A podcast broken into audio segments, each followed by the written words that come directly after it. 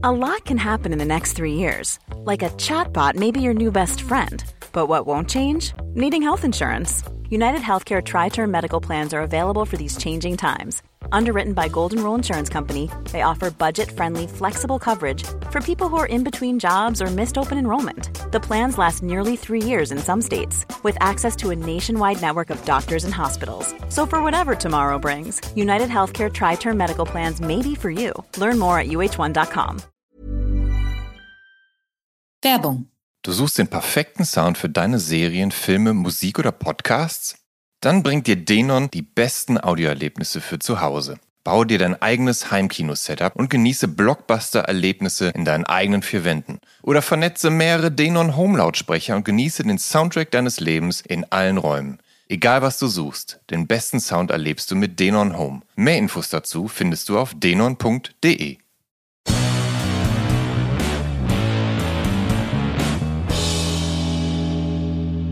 der Klavierlehrer, der besagte mir eben, äh, dann irgendwann, ich glaube auch schon mit 12, 13, so Joni Mitchell überspielt hat und Ja. Blue und Hejira, Ja. die Alben. Und ich konnte mit dieser auch so mit dieser hohen Frauenstimme überhaupt nichts anfangen. Also ich habe ich hab da gar keinen Zugang gefunden. Und er sagte, warte mal ein paar Jahre und Mhm. so, ne? Aber er wollte es mir schon mal so zeigen.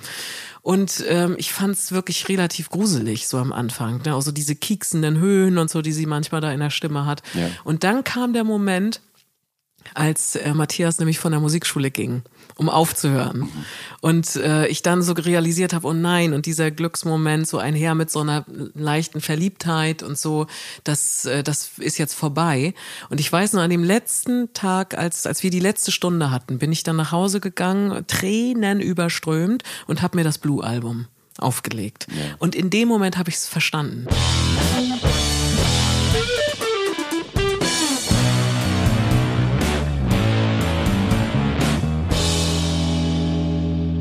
Hallo und herzlich willkommen zu Der Soundtrack meines Lebens. Ich bin Jan Schwarzkamp und ich werde euch in diesem Podcast auf eine musikalische Reise mitnehmen. Eine durch das tönende und klingende Leben meiner Gäste. Mal nerdig, mal erhellend, immer persönlich. Ein Austausch über Popkultur im Allgemeinen und ein Blick aufs Leben durch die Linse der Musik im Speziellen. Viel Spaß mit der folgenden Episode.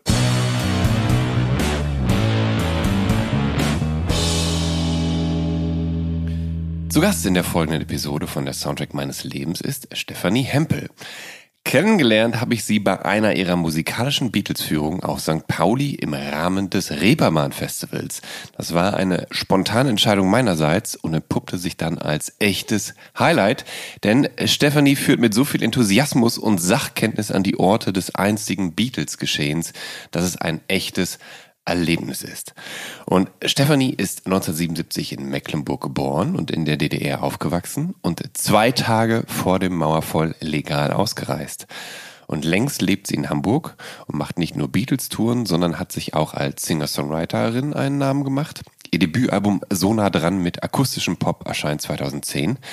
Und den Katalog der Beatles, den beherrscht sie natürlich auch und kredenzt davon gerne auch mal Auszüge auf der Ukulele. Daneben ist sie Fachfrau für Joni Mitchell, die sie im Trio covert.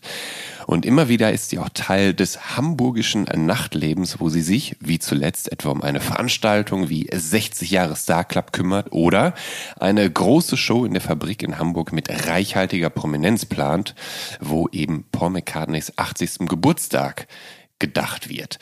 Und jetzt freue ich mich, dass Stefanie mir hier in einem Wohnzimmer auf St. Pauli für der Soundtrack meines Lebens gegenüber sitzt. Hallo Stefanie, das Hallo. ist super, dass du die Zeit gefunden hast, denn du bist ja gerade sehr busy, auch was diese Planungen von Ja, besagtem absolut. Abend angeht. Absolut, aber ich freue mich sehr. Danke für die Einladung. Und ich möchte ganz kurz zur Warnung sagen, ich klinge sehr nasal. Wir haben hier Katzen in dieser Wohnung und ich bin einfach wahnsinnig allergisch. Also da müsst ihr jetzt durch, wenn ich anders klinge als normalerweise. Äh, die Heuschnupfenhölle hilft auch nicht gerade. Aber wir kriegen das hin. Vielleicht auch ein bisschen rotziger. Stefanie, ich habe dich, ähm, also ich habe bestimmt noch diverse Dinge vergessen in dieser Einleitung, ähm, bei denen du involviert bist und die du gemacht hast. Magst du kurz noch ergänzend was beisteuern? Habe ich irgendwas Essentielles ausgelassen? Also ich finde das erstmal total schön. Wir gehen ja jetzt sowieso wahrscheinlich so ein bisschen in mein Leben und musikalisches ja. Leben und dann können wir dann können darüber wir sprechen. Alles ich fand es auf jeden Fall sehr schön. Vielen Dank für diese schöne Einleitung. Ja, da, da freue ich mich, da freue ich mich. Das war ja auch, also ich muss dazu sagen, ähm, ich hatte das die ganze Zeit auf dem Zettel, dieses Angebot einzugehen, im Rahmen des Reeperbahn Festivals bei, mhm. mit dir die Tour zu machen. Und dann bin ich in den Molotow Club nicht reingekommen. Und dann kamt ihr gerade am Beatlesplatz vorbei. Und dann hast, warst du so nett und hast uns aufspringen lassen. Und es war, es war fantastisch. Es war so interessant. Es hat äh, mehr Gänsehaut gemacht zu wissen, ach, ich stehe jetzt hier gerade vor einem Gebäude, in dem die Beatles früher irgendwie gepennt haben, mhm. hinter einem Kinosaal und so. Also Dinge, die ich einfach nicht wusste, weil ich mich damit auch noch nicht tiefergehend auseinandergesetzt habe, wo in auf St. Pauli die Beatles mhm. wirklich äh, unterwegs waren. Und da kann ich nur sagen, dass das echt interessant und ein Erlebnis war. Ähm, und als wir mit dir diese Beatles-Führung äh, gemacht haben, dann nickten dann auch so, so einige Passanten und Bewohner aus der entsprechenden Nachbarschaft wissend, so nach dem Motto, ah, die, Hem die, die, ja, die Hempels ist wieder mit ihren Beatles-Fans unterwegs. Mit ihrer Gruppe. genau. Und äh, wie, wie lange machst du diese Führung eigentlich schon? Also wie und wie kamst du auf die Idee, das dann tatsächlich durchzuziehen und da so eine regelmäßige Sache draus zu machen? Also ich mache das wirklich schon wahnsinnig lange und deswegen äh, mich auch sowieso irgendwie ganz St. Pauli. Ich habe auch selber zehn Jahre auf St. Pauli gewohnt und ja. deswegen es ist immer sehr lustig so der die Interaktion mit den mit den St. Paulianern, mit den Anwohnern, die zum Teil ja mittlerweile ein bisschen genervt sind, weil es so unfassbar viele Touren ja. auf St. Pauli gibt. Als ja. ich anfing vor 18 Jahren, also der absolute Wahnsinn, ich kann es selber kaum glauben, als ich vor 18 Jahren anfing die Beatles Tour auf St. Pauli zu machen, da war das Thema Stadttour ähm, auch überhaupt kein großes Thema in, in Hamburg. Mittlerweile gibt's ja allein 200, hat mal jemand gezählt, verschiedene Krass. Tourangebote nur auf St. Pauli. Ja. Allein Olivia Jones hat ja, ich weiß nicht, genau. viele verschiedene Die, die habe ich auch Guides, schon gesehen, ja. die da unterwegs sind. Ähm, aber äh, genau, ich bin so eine mit der ersten gewesen, die hier so eine, auch vor allen Dingen eine musikalische Tour angefangen hat. Ja. Und ich habe das damals angefangen, ich hatte überhaupt gar nichts mit Stadtführungen zu tun. Ja. Ich war Musikerin, ich hab, äh, bin nach Hamburg gekommen 1997, um hier an der Musikhochschule zu studieren und habe da klassisch Klavier studiert, weil ich auch so ganz klassisch eigentlich groß geworden bin, auch schon zu DDR-Zeiten mit Klavierunterricht und so weiter. Ähm, und ich war riesen Beatles-Fan. Ja. Und das war tatsächlich auch ein Grund, dann musst du ich wollte in der Stadt mit einer Musikhochschule und äh, natürlich auch in die Beatles-Stadt nach ja. Hamburg. ähm, und ich fand es von Anfang an, als ich in Hamburg angekommen bin, äh, unglaublich irritierend, dass es nichts gab, was in Hamburg auf St. Pauli an die Beatles erinnert hat und an dieses ja. riesige musikalische Erbe. Ähm, denn alle Beatles-Fans wissen, dass äh, Hamburg unfassbar wichtig war in der Geschichte der Beatles. Äh, wenn ich jetzt zum Beispiel Journalisten, vor allen Dingen so Musikjournalisten, die ich ja immer wieder auch rumführe, oder auch große Fans aus Amerika oder England oder ähm, Skandinavien, ähm, die sind immer total irritiert, dass es quasi auch ja mittlerweile außer der Tour und dann gibt's diesen Platz da eigentlich nicht wirklich was gibt.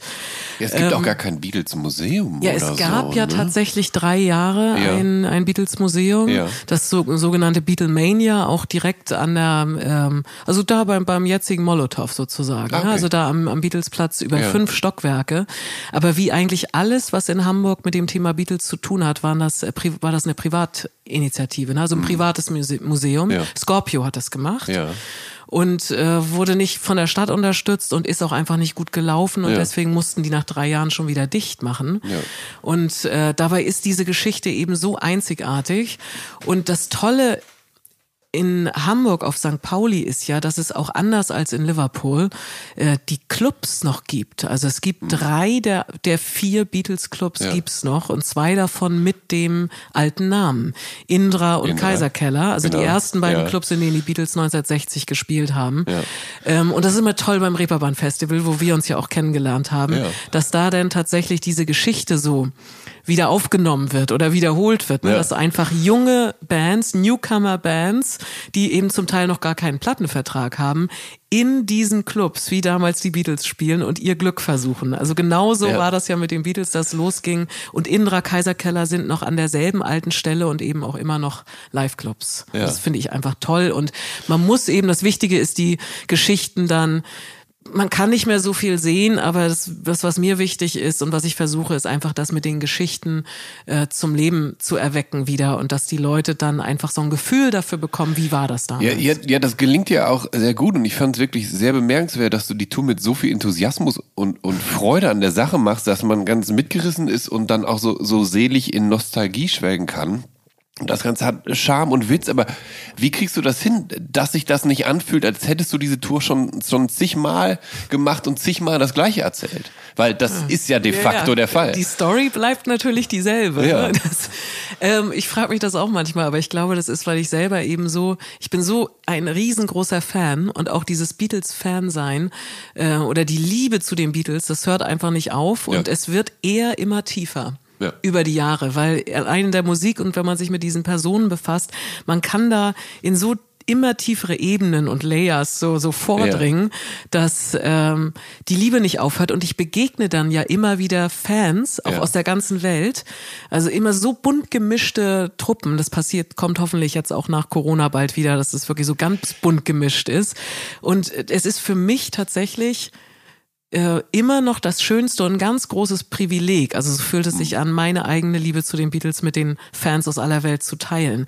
Und das ist einfach, ich habe das natürlich schon manchmal, dass ich so denke vor Natur, boah, jetzt äh, wieder die gleiche Geschichte. Aber sobald da Ja. Leute stehen, Ja. die äh, so begeistert sind und, und mir zeigen, oh Gott, wir haben damals die Ed Sullivan Show geguckt und aus so Fans aus den Ja. USA oder aus Israel, so hatte ich über Jahre so ganz viele Leute dabei, die immer wieder so ihre persönlichen Geschichten damit verbinden, dann werde ich sofort angeknipst und dann sagen mir viele Leute auch, das klingt so, als würde ich es das erste Mal machen. Ist es natürlich nicht, aber die Geschichten, ich erzähle es natürlich auch immer ein bisschen unterschiedlich. Es kommt auf die Leute an, Ja. die da sind. Wenn ich die ganz großen Fans habe, kann ich so die, die, die, die Fakten so, so ein bisschen so auslassen. Ich muss nicht erklären, wer Stu Sutcliffe und Pete Ja. Best ist Ja. und kann wirklich in die kleinen Geschichten, die mir persönlich erzählt wurden und so reingehen.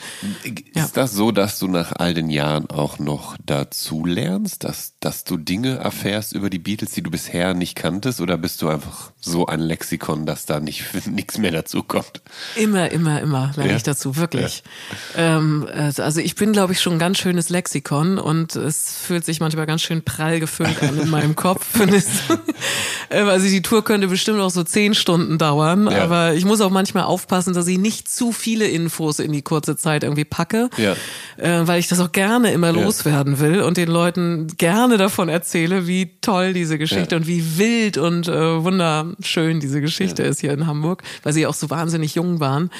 Ähm, und äh, aber es ist so, dass ich immer wieder dazu lerne. Also wirklich jedes Jahr. Zum Teil aus Gesprächen mit den Leuten, die damals dabei waren und die noch, äh, die noch leben, wie du hast sie auch kennengelernt, ne, meine wunderbare 81-jährige Freundin Rosie Sheridan McGinnity, Ja. die dann immer mal wieder rauskommt mit einer Geschichte und mich anruft und, sa und dann sagt, du, also mir fällt gerade ein, ähm, die die auch so lustige Geschichten wie die die Unterwäsche von den Beatles war so so so lila, weil die war so Commonwealth, die kam aus Indien und Paul hat dann das und das gesagt dann- oder auch so Geschichten, das was ich mich immer gefragt habe und was man in keinem Buch nachlesen kann. Ähm, ich hatte mich immer gefragt, wie, wie, kam, wie kam das mit den englischen Bands wirklich? Haben die nicht vorher der Clubbesitzer da erstmal in Deutschland geguckt und dann erzählt Rosi mir, ja, also vor den Beatles und Tony Sheridan war hier, äh, hatten wir einmal im Monat einen Gaststar und das war Ted Herold und auch mal Peter Kraus. Ja. Und Peter Kraus erzählt da nichts von, weil er natürlich überhaupt nicht ankam auf St. Pauli, weil es nicht authentisch war. Und Rosi sagt nur, grauenvoll war das. Und solche Geschichten sind natürlich irre für die Tour, ne? weil äh, man dann merkt, so auf St. Pauli brauchte man was Echtes. Ja. Ne? So, und auch ich lese immer weiter, also die tollsten Beatles-Bücher kommen ja gerade erst noch raus. Also das wird, äh, die werden ja erst noch geschrieben. Also das ist, glaube ich auch, bin ich ganz sicher. Also es ist einfach faszinierend. Und wie du merkst, ne, ich rede darüber und es äh, macht einem mir einfach tierischen Spaß. Die Beatles werden uns im, im folgenden Gespräch auch, die werden immer wieder auftauchen, aber jetzt möchte ich mit dir so ein bisschen zurückreisen in eine Zeit, in der ja deine Liebe zu den Beatles überhaupt erst äh, ausgelöst wurde. Du bist 1977 in Mecklenburg zur Welt gekommen und als äh, Thälmann-Pionierin in der DDR aufgewachsen. Erst Jungpionier, dann Thälmann-Pionier. Ah. Ab der vierten Klasse wurde man Thälmann-Pionier. Ah, okay, okay. Ähm, ja, das ähm, und äh, äh, was lief so da damals bei euch daheim? Also äh, war das vom Regime geprägt oder war die meiste Musik in eurem Haushalt eher so westlicher? Herkunft. Also wir hatten das große Glück, eben nicht, wie man in der DDR so schön sagte, im Tal der Ahnungslosen ja. zu leben. Also das äh, war dann natürlich so in Sachsen und so weiter. Also je weiter man von der Grenze entfernt ja. lebte, hat man äh, kein Westfernsehen und kein ja. Westradio bekommen und hatte nur DDR 1 und DDR 2. Ähm, und wir hatten das große Glück, dadurch, dass wir nah an der Grenze wohnten, in Grabow bei Ludwigslust bin ich ja aufgewachsen, konnten wir Westradio empfangen. Also das heißt, und mein Vater hatte auch mehrere Radios und da lief immer Musik und es lief eigentlich immer NDR 2. So, und ja, die Ludwigs, haben ja auch noch Ludwigs, damals gar nicht so schlechte Musik gespielt. Ludwigslust äh, merk, fällt mir auch gerade ein, dass da hält der, ne, da fährt der ICE durch, wenn er von Berlin nach Hamburg fährt. Genau, genau das ist so auf halber genau, Strecke fast. Genau, ne? auf halber Strecke. Ja. Also ich finde das auch irre, weil ähm, meine Großmutter, die auch in der Nähe wohnte, in, in Parchim, die hat mir auch immer erzählt, dass sie ähm, ähm, vorm Krieg mhm. sind sie öfter mal äh, so aus, äh, aus der Gegend Mecklenburg am Sonntag zum Kaffee nach, Ham nach Hamburg ja. gefahren. Und das war immer das Tollste. Und äh, sind sie ausgegangen und haben irgendwie Kaffee getrunken und sind dann wieder zurück, weil das halt wirklich nah dran ja. ist. Und äh, das war für uns als Kinder dann immer der absolute Traum, weil man sich ja wirklich zu DDR-Zeiten nicht vorstellen konnte, dass man mal in den Westen darf. Oder wenn man wusste, man muss warten, bis man 60 ist oder über 60 60 und in Rente geht, dann durfte man äh, reisen, dann durfte man mal äh, ähm, rüber. Dann durfte man nochmal was vom, vom Leben haben. Ja, genau. Und ähm, also wir haben genau, wir haben Westradio äh, gehört, also NR2 FFN hatte mein Vater auch manchmal an und ähm, waren deine Eltern denn grundsätzlich äh, Musik interessiert? Ja, also es war, es gab eigentlich kein Musiker oder Musikerin bei uns in der Familie, nur meine Urgroßmutter, die ja. war Klavierlehrerin, von ja. der habe ich auch das alte Klavier Aha. geerbt. Äh, aber die waren sehr äh, musikaffin und sehr musikbegeistert. Also es lief tatsächlich immer Musik. Mein Vater hatte eine große Plattensammlung aus Amiga-Alben ja. Ja. und ähm, eine spannende Geschichte war, die hatte ich über Jahre verdrängt, wenn, weil ich immer gerne wollte, dass die Beatles eigentlich so meine erste musikalische Prägung war. Und dann musste ich mir aber eingestehen und finde es jetzt mittlerweile ganz lustig, dass eigentlich die Pudis meine erste große musikalische Prägung ja. waren, weil mein Vater der ja. Zahnarzt ja. der Pudis war. Die hatten sich irgendwie kennengelernt, äh, als mein Vater im Studium war in Greifswald und an der Ostsee. Und dann hat, hat mein Vater so Twist-Wettbewerbe organisiert und so. Und da haben die Pudis irgendwann mal gespielt. Und äh, die haben sich dann angefreundet und dann ja. ist er Zahnarzt geworden und dann sind die immer zur Zahnbehandlung gekommen. Ja. Und besonders mit dem Quaster war er ganz eng befreundet. Mhm. Und ich sag immer gerne, äh, je länger die Zahnbehandlung dauerte, desto länger waren sie dann bei uns. Also wenn sie da irgendwelche Probleme hatten, dann, dann hingen die da manchmal so eine Woche bei uns rum, haben bei uns übernachtet und meine Mutter mhm. hat für alle gekocht und äh, dann hat, haben die haben mich auch zur Musikschule gefahren und wir haben sie besucht und äh, so das Studio angeguckt und waren auch bei Konzerten und unser Kinderzimmer war tatsächlich voll mit Pudis, mit ja. signierten Pudis-Plakaten. Ja, ich, ich ähm, äh, muss da auch einigen Heavy, Retro-Heavy-Rockern aus Berlin danken, die mich darauf aufmerksam gemacht haben, dass diese erste Pudis-Platte äh, zum Teil wirklich ein richtig gutes Album ist, weil es ja sehr nah an, an die Purple Rock ja, ist, nur eben mit, mit deutschen Texten, mhm. so diese Türen öffnen sich zur Stadt, ist ja, ist ja ein Brecher mhm. von einem Song. Hätte ich niemals erwartet, dass die Pudis sowas überhaupt gemacht haben. Also ich habe dann eben auch dazugelernt und dachte, aha, sowas, das gab's.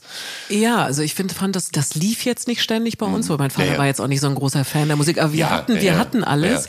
Aber bei, bei Konzerten erinnere ich mich noch, das hat mich schon schwer, schwer beeindruckt und ähm, wenn die da waren, haben die uns auch immer ihre neuen Sachen vorgespielt und das habe ich immer so ein bisschen mitbekommen.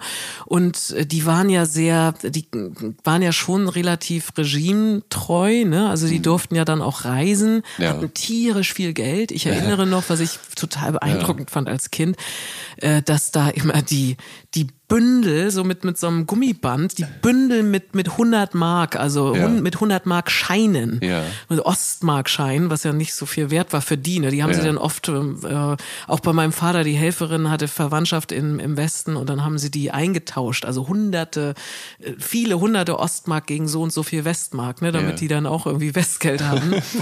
ähm, aber die, ähm, die Musik zum Teil fand ich dann auch gar nicht schlecht. Also so schon so die Purpelig. Und auch was die Texte angeht, das war ja tatsächlich so, dass in der DDR, auch ob das bei den Pudis oder Karat war, Es wurde immer geprüft, ne?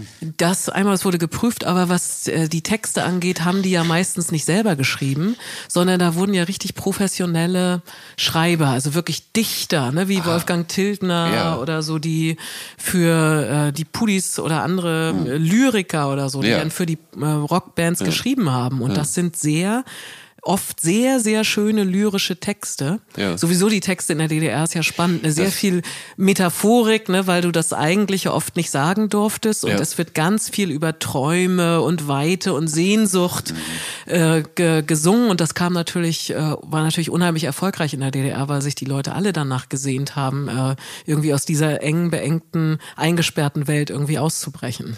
Hattest du eigentlich äh, Geschwister, idealerweise ältere, die dich in deiner musikalischen Sozialisation mitgeprägt haben? Nee, ich habe eine jüngere Schwester, die ist Ja. anderthalb Jahre jünger als ich. Ja. Und ähm, die habe ich dann eher immer so ein bisschen geprägt. Die hat sich aber auch schnell dagegen aufgelehnt.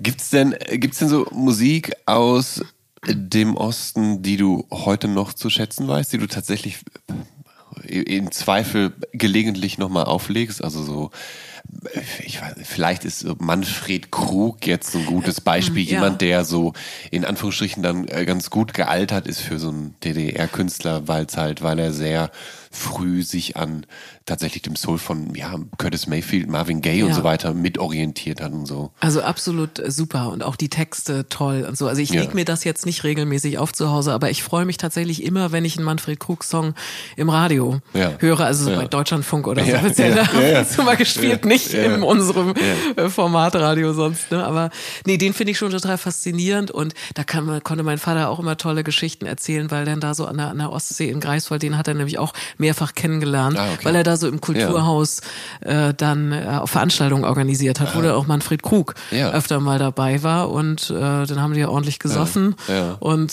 äh, sich Geschichten erzählt. Nee, ich finde, fand Manfred Krug echt total faszinierend, auch überhaupt so wie, ähm, wie der erzählt, ne? Also Ja. wie der Musik erzählt und auch wie, wie er überhaupt, wenn er spricht, ne? Also er hat ja so, konnte ja so perfekt reden, das finde ich irgendwie Mhm. ganz faszinierend. Und die Songs haben einfach auch total gegroovt bei ihm, ne? Das äh, konnten viele Musiker im Westen nicht, so wie Manfred Krug, würde ich mal so sagen. Und er war natürlich dann auch im Osten so eine Art Rebellenfigur, ne? allein durch diesen äh, F äh, Film äh, Die Spur der Steine zum Beispiel. Und der hat ja auch so früh er konnte in den Westen rüber gemacht, Ja. so ungefähr. Ne? Ähm, ähm, du bist sechs Jahre alt, als du mit äh, klassischem Klavier anfängst. Ähm, ähm, und dass du dann auch später noch äh, studierst. Äh, wie ist das dazu gekommen? Also wollten deine Eltern das gerne, dass du Klavier lernst oder hattest du eigenes Interesse, weil auch im Zweifel Uromas Klavier dann noch bei euch rumstand? Ähm, also ich hatte schon äh, seit das Klavier oder das Klavier stand bei meiner Oma erst und da sind wir schon immer irgendwie rangegangen und haben da gespielt und Melodien und natürlich irgendwie ein Flohwalzer und Ja. so. Das war das erste, Ja. was man da gelernt hat. Ähm, und ähm, sowohl Musik als auch Sport wurden ja ähm, in der DDR total gefördert auch. Ja. Also es war ja anders als als hier im Westen, dass man das wirklich auch für total wenig Geld, ich glaube, es hat gar nichts gekostet, die Musikschule, ich weiß es jetzt nicht mehr genau. Ja. Ähm, äh, das ähm, wurde sehr gefördert und es war relativ normal, dass äh, Kinder auch ein Musikinstrument gelernt haben. Und äh, das Klavier stand bei uns rum, also war ganz klar, dass die Kinder dann äh, auch mit der, Musikhochsch mit der Musikschule anfangen. Mhm. Und das hat dann nichts gekostet, aber es war sehr streng von Anfang an. Ja. Also das war so, dass wirklich dann ab dem ersten Jahr alle halbe Jahr eine Prüfung stattfand. Und wenn du schlechter warst als drei, bist du rausgeflogen. Also dann durftest du nicht weitermachen. Also es wurde auch typisch DDR-mäßig, ähnlich war es ja auch im Sport, von Anfang an so ein großer Druck aufgebaut. Ja. Und das fand ich, wie alle anderen, natürlich nicht so toll. Meine Schwester ist auch relativ schnell dann rausge, äh, rausgebrochen. Aber, aber, aber du bist ja Ich dabei geblieben und eben, also das Ja, ich hatte scheint großen ja dann doch. Ehrgeiz ja. tatsächlich und war auch wusste und war auch sehr gut. Mochte meine Klavierlehrerin überhaupt nicht, weil Ja. die mir immer zu nahe kam und weil die mich so mochte, mochte ich sie nicht, aber sie war schon eine tolle Lehrerin. Ähm, und ähm, ich, ich habe dann gespielt, ich musste auch jeden Tag eine Stunde üben. Also wirklich so, mein Vater hat einen, einen Wecker gestellt und dann musste ich 60 Minuten üben. Und ich sag, oder ich sehe da gerne so drauf zurück, dass ich da eventuell so ein bisschen das Improvisieren gelernt habe, weil äh, meine Eltern hatten, wussten ja überhaupt nicht, wie es geht, so mit klassischem Klavier. Also habe ich irgendwann angefangen, irgendwas zu spielen und habe mir Noten hingestellt und musste dann immer meine Eltern was vorspielen danach und habe einfach irgendwas gespielt und sie, oh, das klingt aber schön. Aber ähm, die eigentliche Liebe zur Musik ging dann tatsächlich los, als ich neun war. Ja. Und dieser legendäre Moment passierte, als mein Gen- Vater mir eine Kassette schenkte. Ja, genau, da gab es eine Initialzündung. Dein Vater hat dir eine, eine Beatles-Kassette geschenkt und die begann mit dem Song She Loves You. Ähm, eine Amiga-Kassette natürlich. Natürlich. Was für eine genau? War das eine, war das eine Beatles-Compilation, so eine Hit-Compilation oder? Ja, also es gab äh, ja keine reguläre Platte in der DDR. Ja. Und mein Vater hatte Gott sei Dank alles, was es auf Amiga gab. Ähm, äh, das, das war auch nicht leicht, daran zu kommen. Also von besonderen Amiga-Platten gab es immer nur, also bei uns im kleinen Ort gab es immer nur drei. Und diese, die, äh, Ja. es gab ja kein, zum Ja. Beispiel bei uns, es gab ja wenige Platt, richtige Plattenläden. Ja, ne? ja, also es gab es vielleicht in Berlin, aber äh, bei uns im kleinen Ort, da, normalerweise wurden die Platten im Buchladen verkauft. Und äh, mein Vater hatte den Buchhändler in Behandlung. Deswegen ist eins von den drei Exemplaren, also wenn eine Stones-Platte oder Ja. ich erinnere mich auch noch, dass auf Amiga die erste Tracy Chapman-Platte rauskam und die hatte mein Vater nämlich auch. Und äh, dadurch, dass er diesen Draht, äh, Beziehungen, Connections waren ja richtig, war super wichtig in der DDR, äh, dass er den Buchhändler da in, in Behandlung hatte, ähm, hatten wir alles, was es von den Beatles, auch von John Lennon, auch von Paul McCartney oder von den Stones oder so, was, was es gab. Ja. Und ähm, es gab so Compilations, eine ähm, zum Beispiel so eine, eine Platte vom blauen Album, also so reduziert auf eine Platte, wo dann all die gefährlichen Nummern wie Revolution oder so rausgenommen wurden. Und es gab eben auch eine, äh, eine, das hatte mein Vater als Kassette, A Collection of Beatles Oldies. Die kam auch überall woanders, also auch in Westdeutschland, in England und so raus, irgendwann Mitte der 70er. Und die ähm, beinhaltete sozusagen dieses das ganze Frühwerk. Oder die großen Songs davon. Und das ging dann eben los mit She Loves You. Ich glaube, ich habe tatsächlich zuerst, die war, die war schon so vorgespult aufs Ende der von Seite A. Und da lief dann, als mein Vater die anmachte, lief Yellow Submarine. Und dann irgendwie, ich dachte, Mensch, das kenne ich doch. Und dann haben wir die Kassette auf Anfang zurückgespult und äh, dann ging das los mit She Loves You. Und es ist wirklich so, dass das rückblickend der Moment meines Lebens war. Weil ich, weil das wirklich so ein Moment ist, einer der wenigen Momente, wo ich so wirklich jedes Detail erinnere. Ja. Also ich weiß so, dass es ein, ein absolut heißer Tag im August war, dass ich, dass der Kassettenrekorder auf der Fensterbank stand und ich rausguckte und die Nachbarn draußen Federball spielten, Frau Möller und ihre Tochter. Also das ist alles wie so ein eingefrorener Moment Ja. ist das. Und, und dann habe ich She Loves You gehört und dann hat sich irgendwas so im Hirn vernetzt. Also irgendwas ist passiert, dass ich auf einmal, also es hat mein Leben komplett verändert. Und irgendwie, ohne dass ich mir darüber diese bewussten Gedanken gemacht hätte, ähm, wusste ich, das soll mein Leben werden. Also so die Musik. Be- Besitzt du eigentlich dieses legendäre Tape noch oder Ja. sogar die anderen, die du die ihr hattet?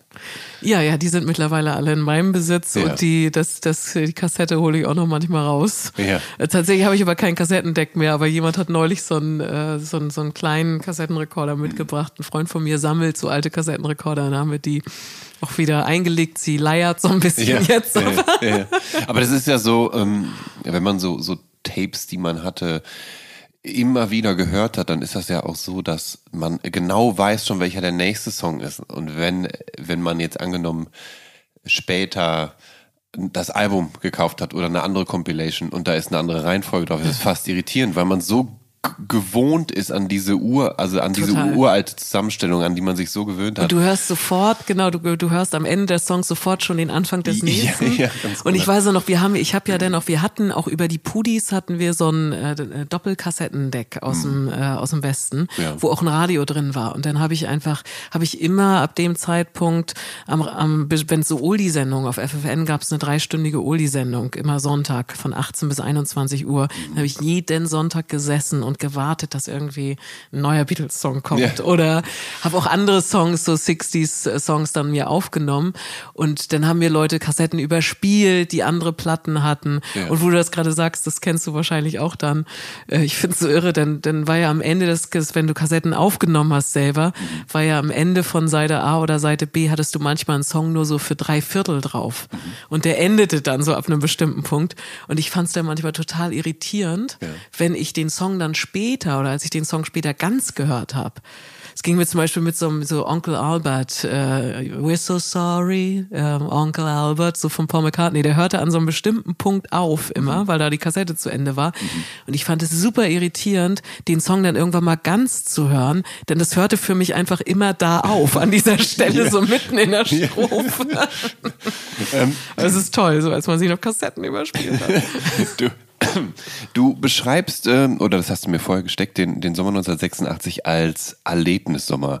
Machst du das noch an anderen Ereignissen fest als an diesem Erweckungserlebnis durch dieses Tape? Also ist dann noch mehr passiert? Nee, also das ist eigentlich, ja, das, das, das, also das, ich glaube nicht Erlebnis, aber weiß ich nicht, wann ich das gesagt habe. Ich, nee, du, ja, du hattest mir ja so ein paar Informationen ja. über dich geschrieben und da habe ich dieses, diesen 1986. Nee, dieses Erlebnis und das also, reicht auch ah, aus, weil so. das hat ja pff, alles. Dann, dann habe ich das, das hat ja, ja alles geformt. Dann ich, ich kann das, mich ansonsten wirklich nichts erinnern. Also von dem, also normalerweise im Sommer sind wir immer, wir wohnten in einer Straße, wo am Ende der Straße ein Schwimmbad war, das sogenannte Wald Waldbad gibt's ja. immer noch in Grabo und wir haben die Sommer immer da im Waldbad ja. verbracht. Das ist so, so durchgehend durch meine Kindheit ist, äh, ist das immer das, das, das Sommergefühl.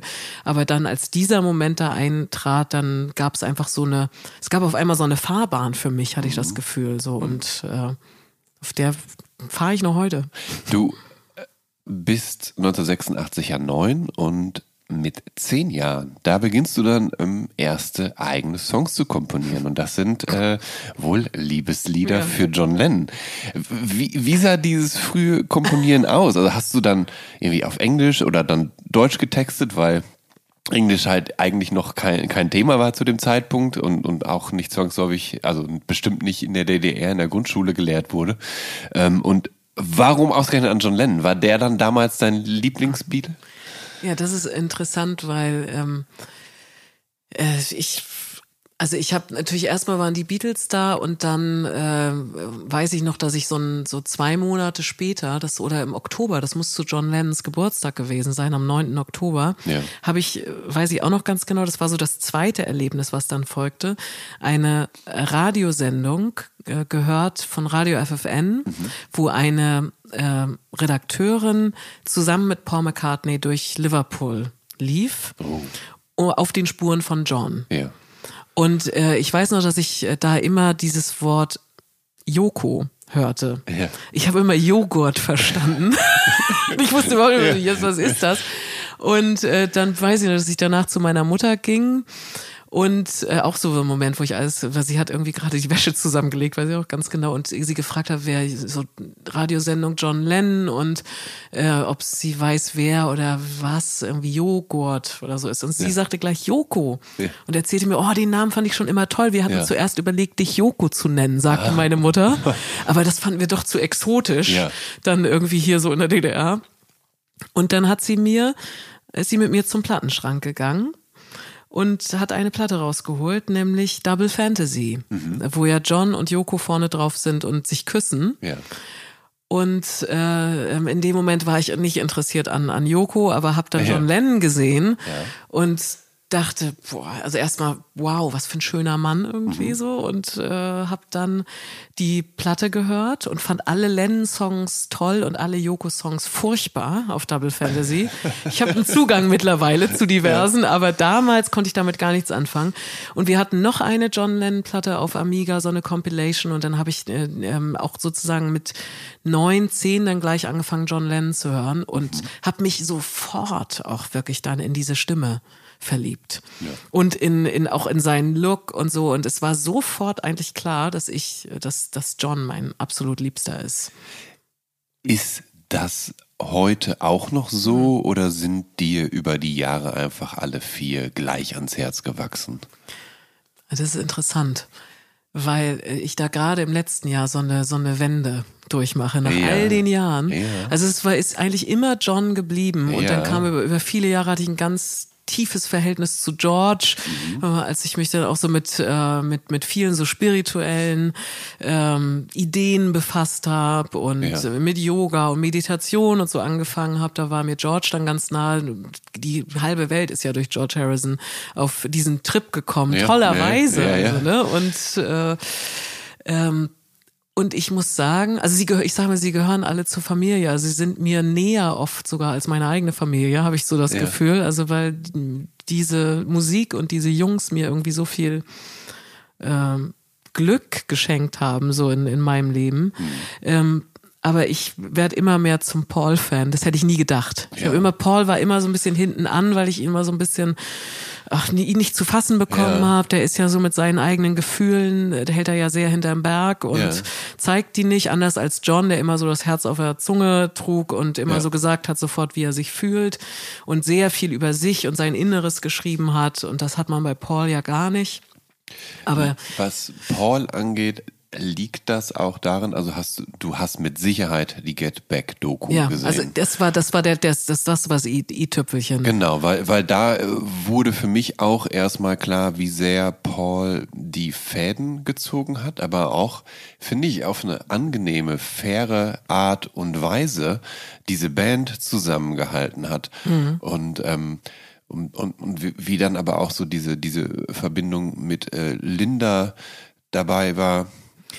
Wie schön und, das und war. wie ne? schön Eine das war echte- mit den Kindern eine echte und, und das war so. So menschlich, so, also der hat mich genau. so tief berührt Ja, in genau. der Get Back-Geschichte, Genau. dass er die Band zusammengehalten Ja. hat. Das wussten wir alle eigentlich Ja, immer. Also man wusste, dass es, dass, dass Paul den Job von Brian Epstein übernommen hat 1967 und irgendwie hat man aber immer gedacht und so wurde es auch gerne in äh, Biografien so äh, kolportiert, dass Paul sich immer gern zum Chef aufgespielt hat.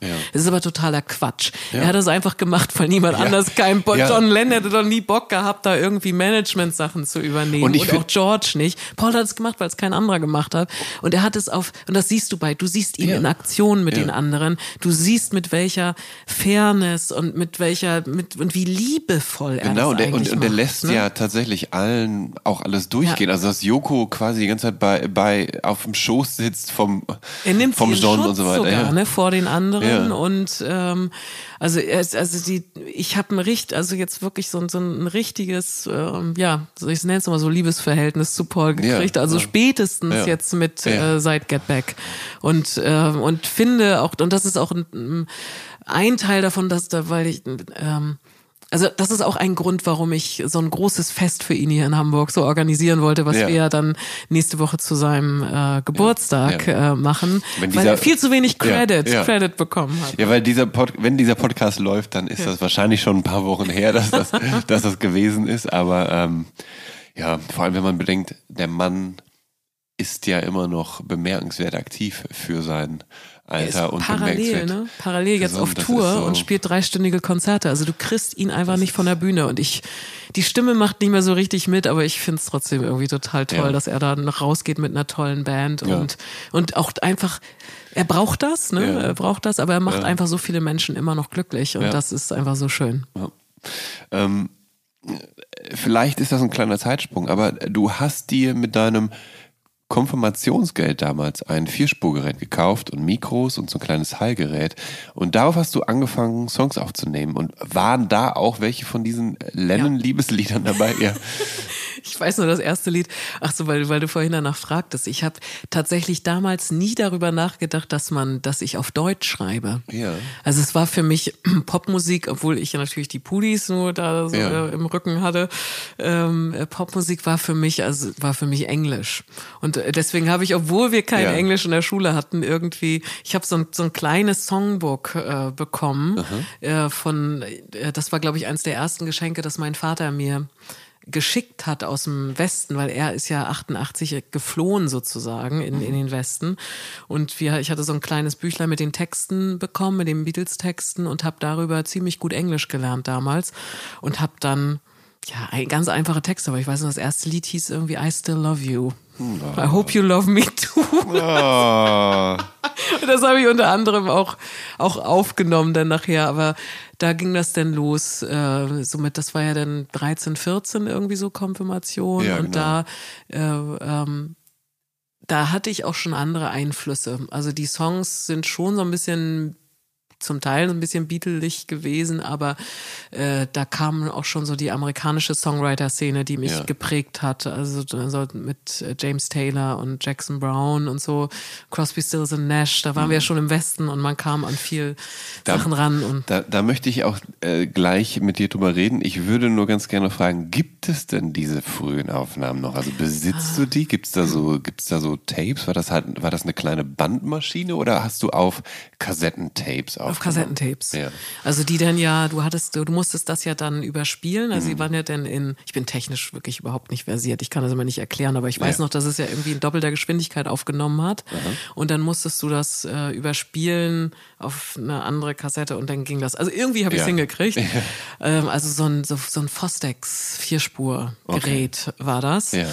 Und ähm, äh, genau, und die habe ich äh, dann, da habe ich eigentlich nur für mich das gemacht und äh, habe eigentlich jeden Tag nach der Schule bin ich ans Klavier gegangen, habe gespielt, habe ganze Alben von Künstlern nachgespielt. Ich weiß noch, ich wurde dann so mit 12, 13 riesen Elton John Fan und habe mir die ganzen tollen frühen Elton John Alben rausgehört und zum Teil auch ausge aufgenommen und Da möchte ich, da möchte ich auch gleich noch über, mit dir drüber sprechen. Ähm, aber wenn wir, äh, wenn wir chronologisch weiter vorgehen, dann würde ich ganz gerne an dieser Stelle etwas, ähm, ja, über ein äh, relativ persönliches Thema sprechen. Auch wenn es jetzt nicht so viel mit Musik äh, zu tun hat, aber ich denke, dass dich das äh, sehr geprägt hat. Und zwar ist dein Vater 1988 quasi in den Westen geflohen. Ja. Ähm, sprich, als er dort zu Besuch war, ist er geblieben. Und äh, du und deine Mutter sind dann mit Ausreiseantrag zwei Tage vor dem Mauerfall am 7. November 1989 legal ausgereist. Aber das Ganze klingt, finde ich, äh, ziemlich dramatisch bis tragisch, weil sich euer Vater ja, wenn man es so sehen möchte, gegen die Familie und für eine Zukunft im Westen entschieden hat. Interpretiere ich, interpretiere ich das falsch oder habt ihr da so ein Übereinkommen gehabt nach dem Motto, wenn du schon da bist, dann bleib da, wir kommen schon irgendwann nach? Ich, ich weiß es, also Ja, das ist eine, eine schwierige Geschichte und natürlich in der, in der Familiengeschichte. Ähm, also ich, ich weiß jetzt, Ja. dass meine Eltern sich abgesprochen hatten. ja. Ähm, das durfte meine Mutter auf keinen Fall Einfach- sagen ja, damals, natürlich. weil, ähm, weil sie dann einfach als Mitwisserin wäre sie ins Gefängnis Ja. gekommen. Und deswegen, ich erinnere mich noch, ich erinnere mich noch ganz genau, es ist auch so einer dieser Momente, an, an einem Sonntag, als er eigentlich zurückkommen sollte, der war da eine Woche lang zu Besuch seiner, seiner Oma, also so zu Geburts, runden Geburtstagen, wenn du eine, eine nahe Verwandte hatte, dur- durftest du dann auch mal äh, Ja. zu Besuchsweise äh, in den Westen fahren. Und an dem Sonntag, an dem er zurückkommen sollte, weiß ich noch, dass meine Schwester und ich im Kinderzimmer Löwenzahn guckten. und Ja, dann klingelte das ja. Telefon. Ja.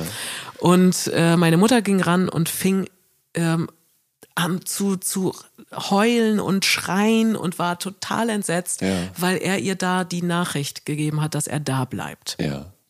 Und das hat uns natürlich, das hat uns in Schockstarre da wirklich versetzt. Mhm. Ähm, das, Krasse finde ich, dass meine Mutter es ja wusste, mhm. dass das passieren wird. Sie, also dieser, dieser Anruf ja. musste stattfinden. Musste stattfinden und sie musste weil die quasi Telefone so. ja abgehört wurden und so, ja. besonders wenn jemand da ja. im, im, im Westen war, es musste stattfinden. Ähm, aber sie sagte, sie hat mir das später so erklärt, dass, dass sie es zwar wusste, aber es hat sie trotzdem so umgehauen in diesem, in diesem Moment, dass sie dann, dass das auch keine gespielte Reaktion war. Mhm. Und es wurde dann, ich glaube, ich, ich habe irgendwann, als ich Abitur gemacht habe, also echt viel später, meine Eltern mal gefragt, ob das mal, ob es meine Mutter eigentlich wusste, weil es wurde nie mhm. drüber geredet danach. Und dann sagte meine Mutter, ja, natürlich. Natürlich wussten wir nicht so, das habt ihr nie erzählt. Ja. Weil es war einfach so in diesen anderthalb Jahren, in denen wir getrennt waren, da ist natürlich so ein, so ein Riss so in die Familie gegangen. Ja, und dann sind äh, meine Eltern konnten auch, wie ich es finde, also dass das das bunte Leben, was wir in der DDR hatten, mit ja. ständig Besuch und Musik ja. und Partys und so, das hörte komplett auf im Westen. Die haben in einem kleinen Dorf äh, zwischen Bremerhaven und Cuxhaven hat mein Vater eine Praxis gefunden, da haben sie ein neues Leben angefangen, sind da aber, leben sie heute noch, aber so richtig mit den Leuten da oder so, dass da sind sie sind nie so angekommen, wie sie es äh, in der DDR waren. Ja. Also so vernetzt. Ja. Und äh, mein Vater hat äh, in der Zeit schwerste Depressionen bekommen und wo auch nie drüber gesprochen wurde. Ja äh, dann und wir waren einfach total entfremdet mhm. dann voneinander familientechnisch ja. Ja. und das war da war da war sicherlich für mich die Musik das Vehikel irgendwie damit Gen klarzukommen genau du beschreibst die Musik äh, für dich als eine, eine Flucht eine Möglichkeit mit eben der, der schwierigen Kindheit und dieser mhm. schwierigen Phase äh, klarzukommen und dein Glück zu finden und dein Glück zu leben. Mhm. Und du bezeichnest die Beatles sogar als deine Schutzengel. Ja. Äh, kannst du das bitte etwas genauer erklären? Also sie sind ja ganz vieles für mich. Ja. Ähm, so ähm, und Schutzengel trifft es ganz gut, weil ähm, das ist einfach, das ist äh, so viele Situationen in meinem Leben, mhm. äh, die, also auch so, ich bin ja auch, ich habe ja dann selber ein Kind bekommen und äh, war sehr schnell von dem Vater getrennt und also so viele auch schwierige Situationen, die so du als Alleinerziehende, äh, die nicht unterstützt wird von irgendwem und trotzdem ja. arbeiten als Musikerin und mit schlechtem Gewissen und äh, Schuldgefühlen überlastet und so weiter oder immer wieder in solchen Situationen weiß ich einfach so innerlich, ich habe immer diese Musik. Mhm. Also das können die Beatles sein, das ist auch immer mal wieder Joni Mitchell oder ja. andere Musik, aber im Endeffekt so das, was ganz tief drin ist und mir unglaublichen, unglaubliches Glück und Trost und immer wieder Hoffnung gibt, sind die Beatles und ihre Songs. Ja. Und das merke ich auch jetzt, wenn ich irgendwie im Stress bin oder wenn irgendwas nicht gut läuft, dann ähm, ich leg sie mir relativ selten zu Hause ein, ein, einfach ja. so auf. Also ich habe so viel mit der Musik zu tun. Aber wenn ich dann die Songs höre oder im Auto sitze und irgendwie was mitsinge und mhm. mitmache, dann, dann kommt sofort, äh, dann ist sofort das Glück wieder da und ich weiß, das geht weiter. Es geht alles weiter und es kann nichts Schlimmes kommen, weil ich habe immer, immer diese Musik. Ähm, im Jahr in deinem, in, in, in dem Jahr, in dem dein Vater im Westen geblieben ist, also 1988, mhm. da wirst du elf und in dem Alter beginnst du aber auch dir selbst Gitarre beizubringen. Und das musste sein, weil Rock'n'Roll ja. mit Gitarre gemacht wird. Ja, ähm, äh, genau, Klavier habe ich ja richtig schön mit Noten gelernt und äh, dann auch studiert. Gitarre kann ich heute noch nicht nach Noten spielen, also weiß mhm. die, die, die Grundakkorde sozusagen, aber ja. auch keine Umkehrung der ja. Akkorde mehr. Aber ich habe dann damals so äh, mit elf erst auf so einer Nylon-Seitengitarre, die mir mein Opa geschenkt hat und so dann angefangen, weil ich... Äh, ähm, ich hab mir, hatte mir dann bis dahin alle Klaviersongs rausgehört von mhm. den Beatles, aber viel mehr Songs musste er auf Gitarre spielen. Ja. Und äh, dann habe ich ich glaube, ich weiß ja noch keine YouTube-Tutorials damals. Also nee, irgendwer hat mir, nicht, nee. irgendwer hat mir äh, Akkorde, so die ersten drei, vier Akkorde gezeigt. Mhm. Ich weiß noch, dass mein erster Song, den ich gespielt habe auf der Gitarre war, oder den ich mir selber beigebracht habe, war Rocky Raccoon. Ja. Den hatte ich nämlich äh, äh, irgendwie auf einer Kassette äh, aufgenommen aus dem Westradio und äh, dann gespielt und mit dem Textbuch dann diesen komplizierten Text irgendwie gelernt. Aha. Und äh, wieso habe ich ja das, das Schrammeln gelernt und immer weiter gespielt und über die Jahre immer wieder, also auch nie Unterricht, sondern immer irgendwie Freunde, die einem dann hier nochmal einen Akkord mehr gezeigt haben mhm. und da, dann hatte ich irgendwann einen, einen Freund, der Blackbird spielen konnte, ja. so mit 14, 15 ja.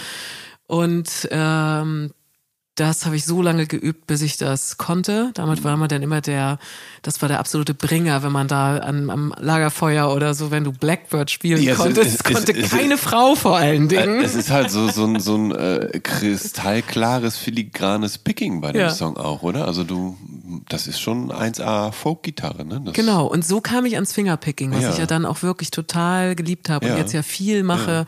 Also so über, als ich dann Joni Mitchell-Fan wurde, dann ist einfach, musste Finger Fingerpicking ja, ja, klar. natürlich beherrschen. Ja. Und ich glaube, mittlerweile kann ich das ganz gut. Ich mache es ja auch schon sehr lange, aber ähm, und es ist lustigerweise hat sich ja so umgedreht, weil die Gitarre jetzt fast so mein nach außen hin mein mein, mein ja. Hauptinstrument ja, ist, obwohl eigentlich das Klavier, Klavier ja so mein spiele ich sicherlich auch viel besser als Gitarre.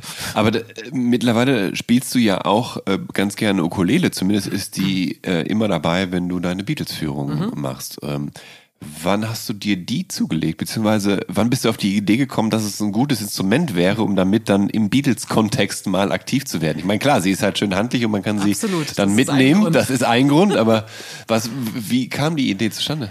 Das ist, äh, die, die Ukulele kam sozusagen, äh, als die Tour entstand weil ich wusste ja gleich, weil ich mich ja gar nicht als Stadtführerin oder so verstanden habe, sondern als Musikerin, war mir gleich wichtig, dass es eine musikalische Tour ist, also dass mhm. man auch die Musik spielt ja. und am besten auch draußen unterwegs auf St. Pauli. Ja. Und ähm, wenn du Gitarre spielst, dann kannst du auch Ukulele spielen. Du musst natürlich die Akkorde neu lernen, ne? weil die Ukulele hat ja so ein ja, Tuning. Da hätte ich nämlich genau jetzt mal für die Laien nachgefragt, inwiefern äh, sich die Ukulele äh, von der Gitarre unterscheidet. Also für, für viele ist es wahrscheinlich einfach nur, ja, ist doch nur eine kleine Gitarre, aber also ja, was sind so, erstmal, dass vier Seiten sind. ja, ja eben, da, fehl, da fehlen ja dann zwei.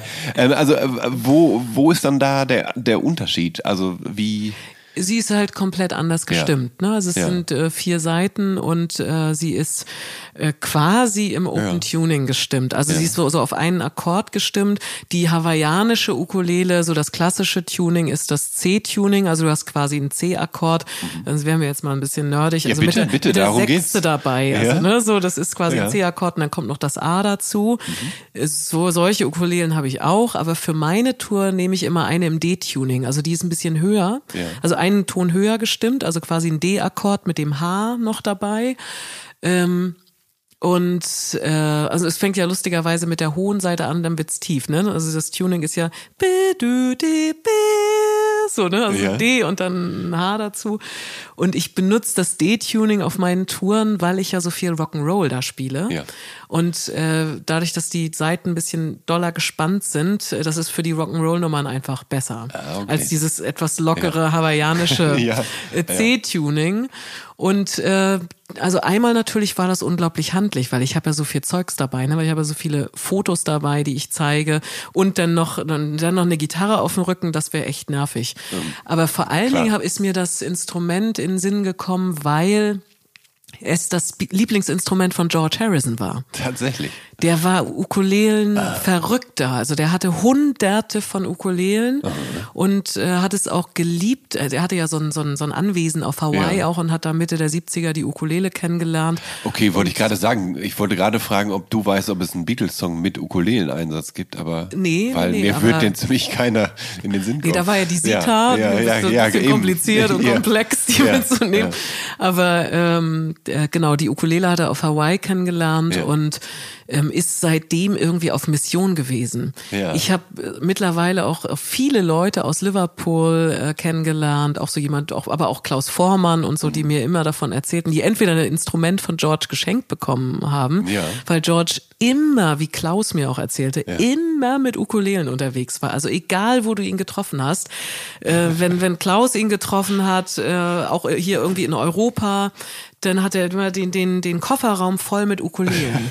Denn sie, die Idee von George war ja. immer, und das finde ich auch so sympathisch und so George-typisch, ähm, vielleicht trifft er unterwegs jemanden, der mitspielt, mhm. und dann hat er die Ukulele an jemanden verschenkt. Oh. Und so gibt es ganz viele ja. Leute in der ganzen Welt, die, eine, die von, von George eine Ukulele geschenkt bekommen haben. Wie zum Beispiel auch Paul McCartney, der ja äh, bis heute, also seit 20 Jahren, also seit George gestorben ist, ähm, auf jeder Show äh, immer ähm, Something auf einer Ukulele spielt, die ihm George geschenkt hat, um an seinen lieben alten Freund zu Ja. erinnern. Also es ist immer ein ganz Ja. emotionaler Moment in den Paul McCartney Shows. Aber eben auch deshalb, weil die Fans eben auch alle wissen, oh George und die Ukulele. Mhm. Und wenn ich jetzt große Fans dabei habe, ist allein das dann immer schon so ein ganz emotionaler Start, dass die sehen, boah, die hat die Ukulele dabei und George und so. Und Ja. es geht ja um, Ja. äh, ich will ja doch, dass das, dass es ein emotionaler ähm, Abend ist für die Leute, den sie am besten nicht vergessen. Ja.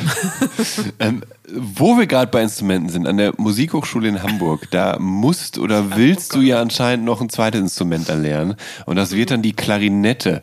Äh, war das eine gute Entscheidung? Also ist dir das Klarinettenspiel irgendwie nützlich oder verstauben da deine Fähigkeiten? Ich habe seit meiner Abschlussprüfung, die ich mit irgendwie, ich glaube mit vier Minus oder Ja, so über die ja. Bühne gebracht habe, tatsächlich nicht mehr Ja, gespielt. Ich ja. habe sie danach äh, einer Freundin geschenkt, deren äh, Tochter äh, Klarinette lernen wollte. Ja. Ähm, also während der äh, während der Studienzeit hat mir das auch Spaß gemacht. Äh, Nur diese diese das- diese Prüfungsgeschichten, Ja. das fand ich irgendwie echt aber, es, anstrengend. aber es war eher so eine Pflichtveranstaltung, weil du ein Ja. zweites Instrument dazu Ich brauchte ein zweites musstest, Instrument und ich hätte natürlich Gitarre Ja, nehmen wollte ich können. gerade sagen. Aber ich, ich habe es extra nicht genommen, weil ich Ja. Gitarre wirklich nur selber mir beigebracht hatte und ich hätte es dann nochmal klassisch lernen müssen. Also ich hätte. Ah. auch meine gesamte Grifftechnik und alles neu lernen müssen. Okay, na gut. Und ich hatte ganz große Angst, dass ich mir das dann irgendwie versaue, Mhm. selber dadurch. Und dann habe ich gedacht, ich lerne lieber ein neues Instrument jetzt hier und guck mal, wie es so mit Blasinstrumenten irgendwie geht. Also du, du magst und hörst natürlich noch viel mehr Musik und das hast du auch jetzt nach und nach schon anklingen lassen und ich habe dich einfach abgewürgt, weil ich jetzt mit dir darauf zu sprechen kommen Okay. möchte. Aber mit, mit 12 und 13, da kommen die Stones und Elton John dazu äh, und von letzterem bist du sogar derart massiver Fan, dass du mit 13 beginnst dann seine frühen Alben in, in Gänze rauszuhören und dann auf dem Piano nachzuspielen. Ähm, wie kam es dazu? Ähm, also das Tolle war, also auch so ein, so ein, so ein äh, toller äh, Schicksalsschlag in Anführungszeichen, dass ich dann in diesem kleinen Dorf, in dem äh, meine Eltern dann lebten im, Ja. im Westen, dabei bei Bremerhaven an Ja. der Nordsee, dass da tollerweise, es gab eine Musikschule und der Klavierlehrer oder auch der Leiter damals der Musikschule, Ja. Matthias Eckhardt, Matthias, ich habe dir so viel zu verdanken, der wurde mein Klavierlehrer und der hatte eine, war ein riesen äh, äh, Musikfan und hatte eine riesengroße Plattensammlung. Und dem habe ich natürlich erstmal von meiner Beatles-Begeisterung erzählt. Und ich konnte mir, ich habe ja dann immer nach und nach mir erst die Platten von meinem Taschengeld kaufen können. Und der hat tollerweise, der hat mir erstmal alle Beatles-Platten auf Kassette überspielt, dass ich zum, dass ich alles da hatte. Und ähm, ich selber habe sie mir dann nach und nach gekauft. Und dann soll ich, so erzählt er das heute immer, angeblich hätte ich damals gesagt, ähm, dass ich nie irgendwas anderes als die Beatles hören würde. Ich kann mir das nicht vorstellen, aber er sagt, ich, und dann war er auf, auf Mission und auf einem Trip und Ja. wollte mir andere Musik beibringen und mir zeigen, es gibt auch noch mehr als die Beatles. Und dann hat er mir ähm, ja so ganz viel Alben der Stones überspielt, also die Alben, die ich auch jetzt immer noch super toll finde. Also meine Lieblingsalben der Stones, so angefangen mit so die End-60er-Phase, ne? Ja. Also so Beggar's Banquet und Let It Bleed und Ja. Exile on Main Street und Sticky Fingers und, und so Bin ich- weiter. bin ich ganz bei dir, Ja, ja. so meine absolute Lieblings, die Country-Phase, ne? Die Graham Parsons-Phase so ein bisschen.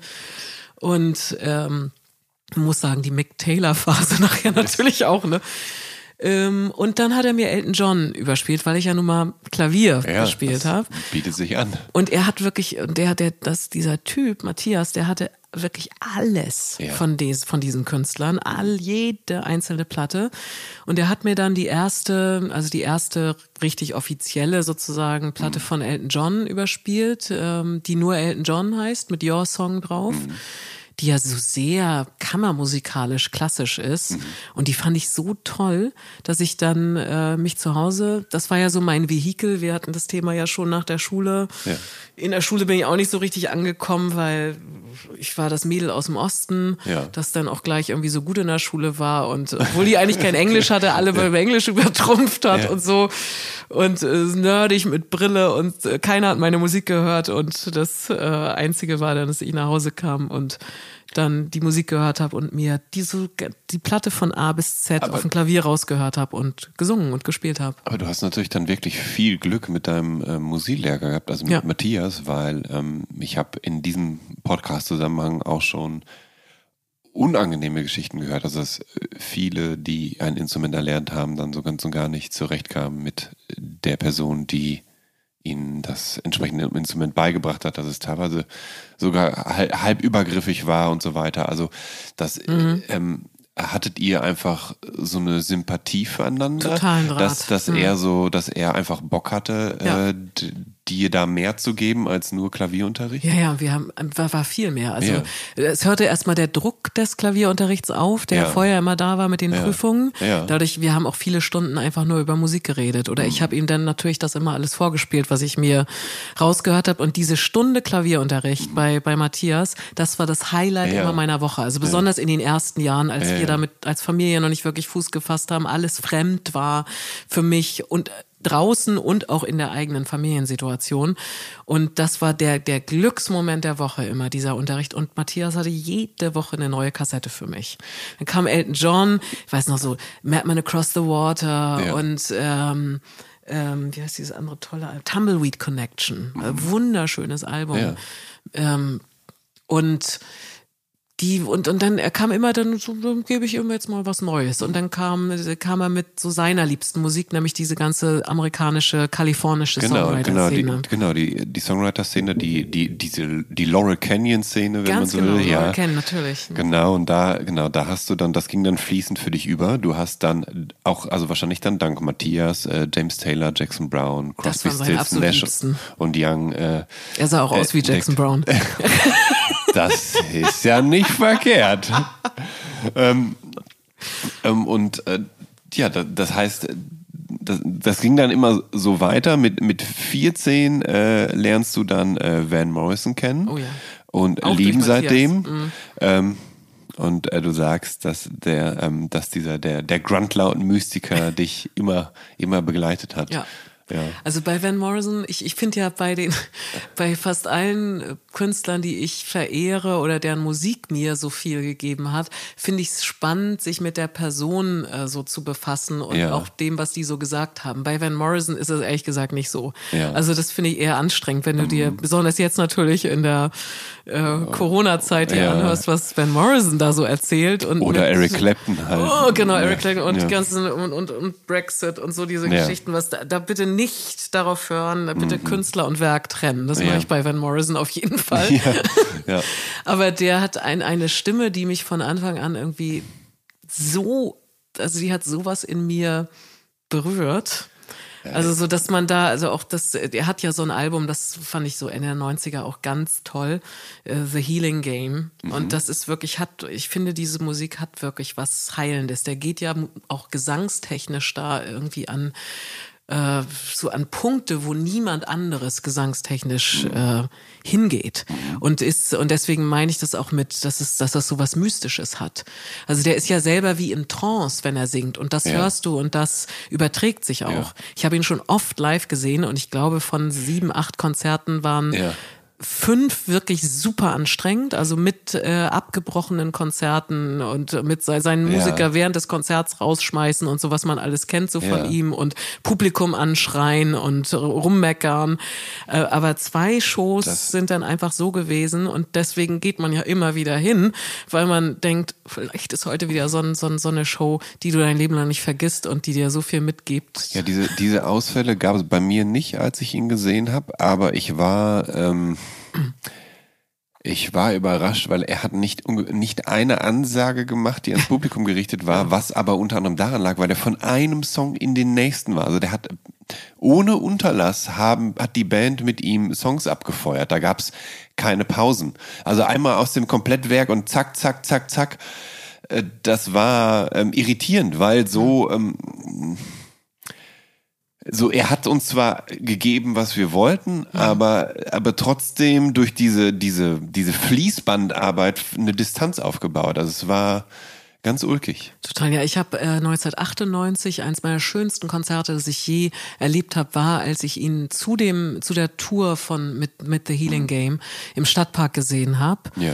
Ähm, Und äh, da war er eben auch, da war er dann auch mit Musikern unterwegs, glaube ich, die, die mit denen er dann, die, die er auch hochschätzt, wie mhm. zum Beispiel Pee Wee Ellis äh, am Saxophon. Ja. Und da werde ich nie vergessen, da war er so gut aufgelegt und hat so toll improvisiert und das war ein ganz freies Konzert so, ne? Also das, also wirkte gar nicht äh, irgendwie so abgespult. Ja. Und ich weiß noch, dass er zusammen mit mit den mit den Bläsern und mit Pee Wee Ellis da auf den Rasen vom Stadtpark nach vorne gegangen ist und ja. dann haben sie akustisch, also ohne Verstärkung, dann da vorne mit dem Publikum gesungen mhm. und gespielt und er hat irgendwas vorgesungen und die Bläser haben das nachgespielt und so. Also es war unfassbar toll.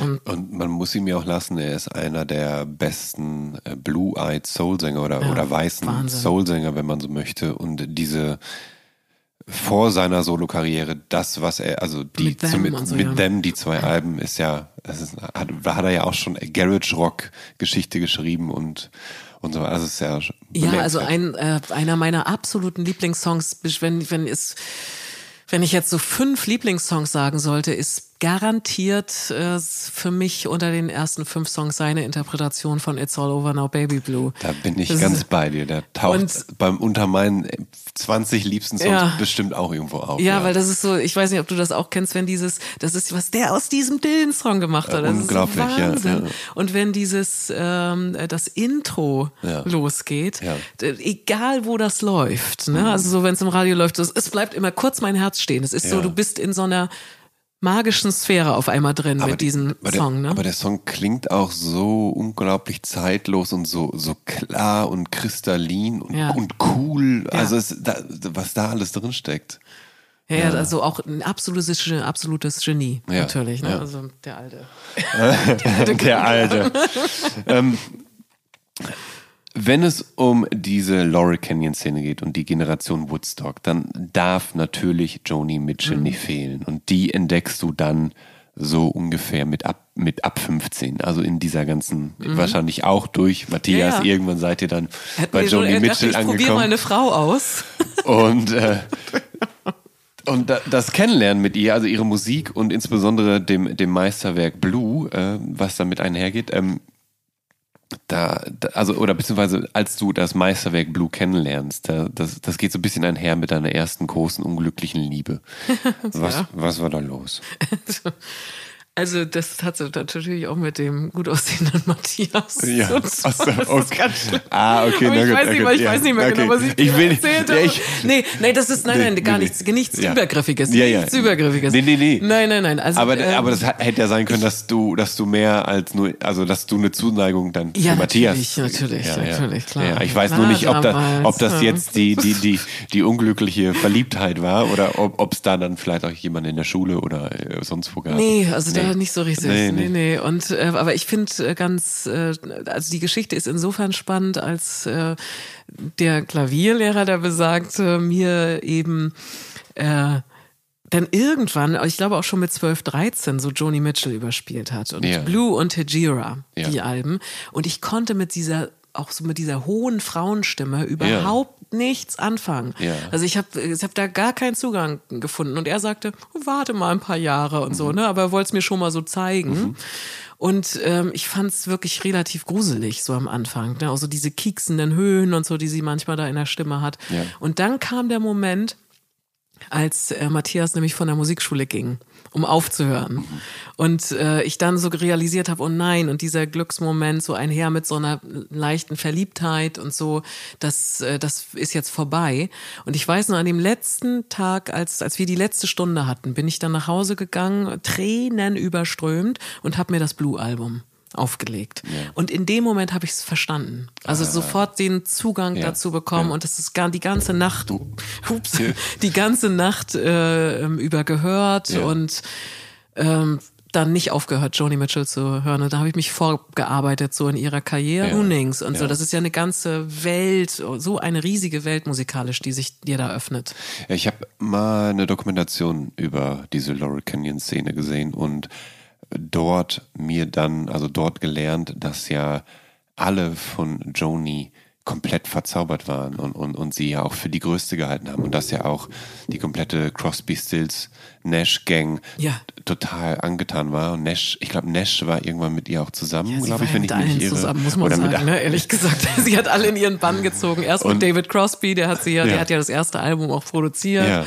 Und hat sie da, gibt's so lustige Geschichten wie ähm, David Crosby sie ja dann von New York ähm, nach LA sozusagen bringt, in die, in die Szene da und äh, äh, und dann so die ganzen Musiker einlädt zu sich ins Haus und dann wurde Joni präsentiert und musste so eine musste als als blonde Engel so eine Treppe runterlaufen Ja.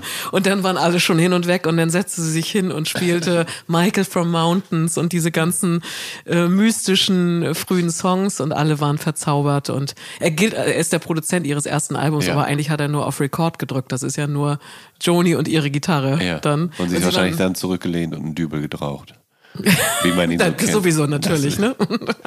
Ähm, Und, und Nash, Graham Nash war mit ihr zusammen, ne? Also die beiden waren ja, haben ja auch über ihre Liebe ganz viel geschrieben. Ja. Äh, Graham Nash auf sehr relativ einfache, aber auch schöne Art Ja. und Weise, ne? Mit Our House is a very, very, very Ah, fine house. Das ist auch ein schönes Lied. Und Joni schreibt natürlich dann auf ganz andere, viel tiefere Art und Weise, ne? wenn sie River zum Beispiel über das Ende der Mhm. Ja. Liebe schreibt. Ne? So, so ist ja niemand, keine Künstlerin, kein Künstler vorher mit sich selber ins Gericht gegangen wie Joni Mitchell. Ja. Also dieses Confessional Songwriting oder ähm, dass, dass man, dass ein, ein Künstler oder was denn der Begriff des Songwriters wurde ja dann so ausgelegt nach Joni, also dass, ähm, dass äh, man über sich selber und über seine eigenen Gefühle schreibt.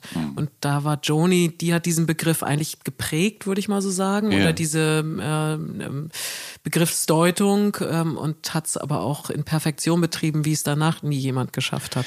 Was du mir hier gerade erzählst, sind das Dinge, die du dann teilweise auch erzählst, wenn du mit dem Joni Project spielst. Also das ist, das bist du mit zwei Mitmusikerinnen. Ja.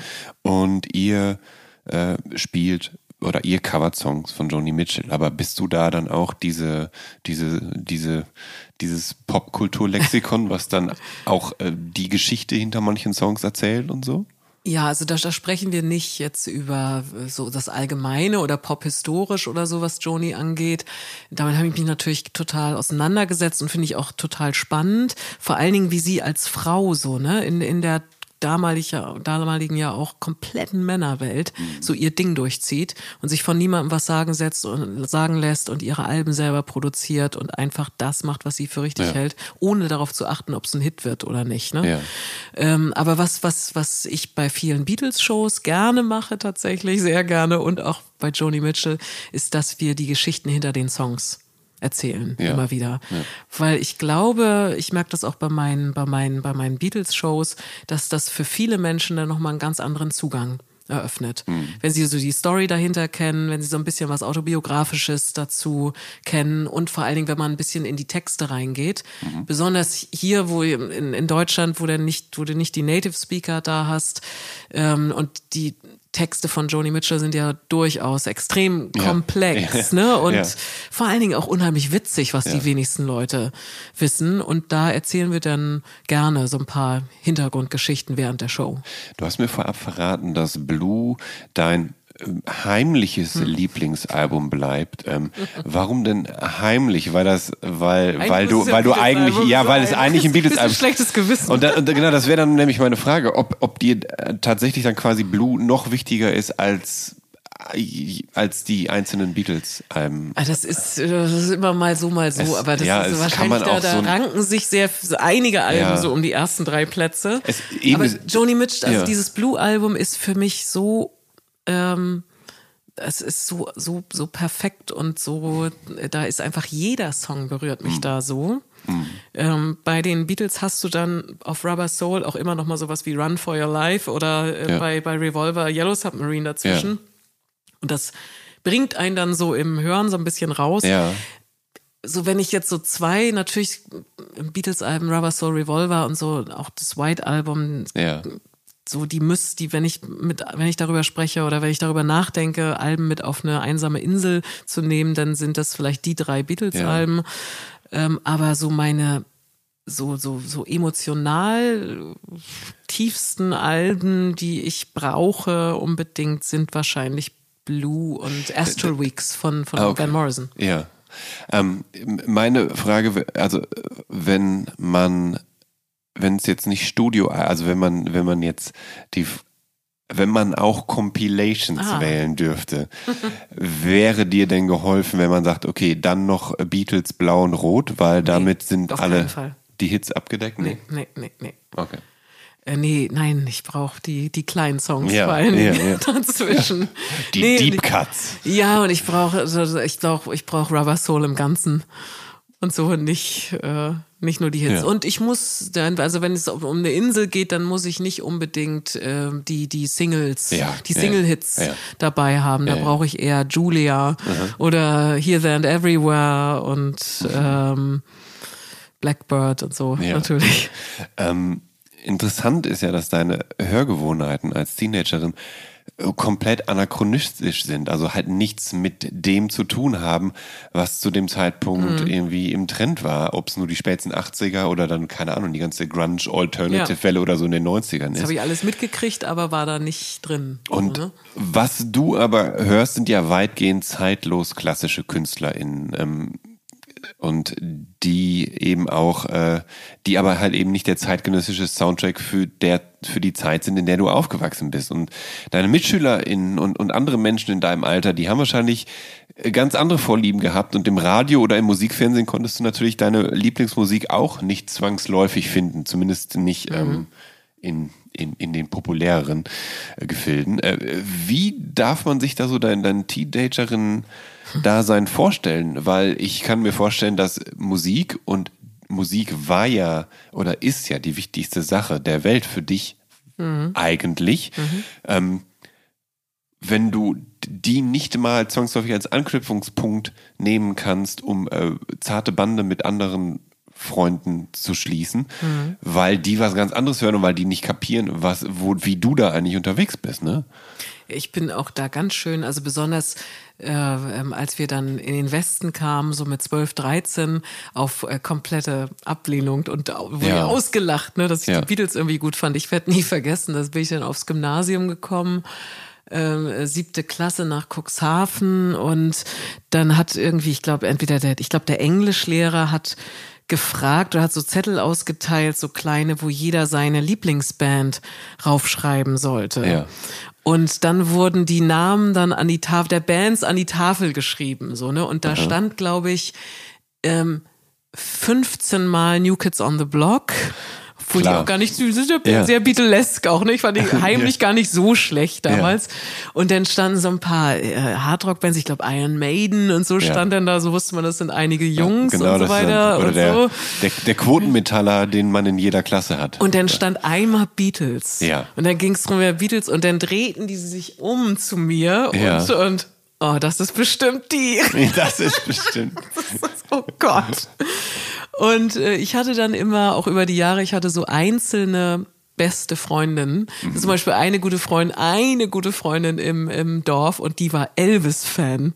Ja. Und die war sozusagen auch in einer anderen Zeit unterwegs. Und die hat sich nicht für die Beatles interessiert, aber insofern haben wir dann irgendwie da irgendwie angedockt und äh, dann hatte ich immer so einzelne, einzelne Freundschaften mit, mit Leuten, die dann auch so Musik gemacht haben zum Beispiel. Aber es war schon sehr einsam. Ich war mit der Musik ein bisschen alleine, Ja. so in meiner frühen Jugend. Genau, du hast gesagt, dass das so, so ein, bei dir so ein Lieblingsmusik im eigenen Zimmer-Ding war. Ja. Und was dich wahrscheinlich zu einer relativ introvertierten Person gemacht ne? hat zu der Zeit, schätze ich.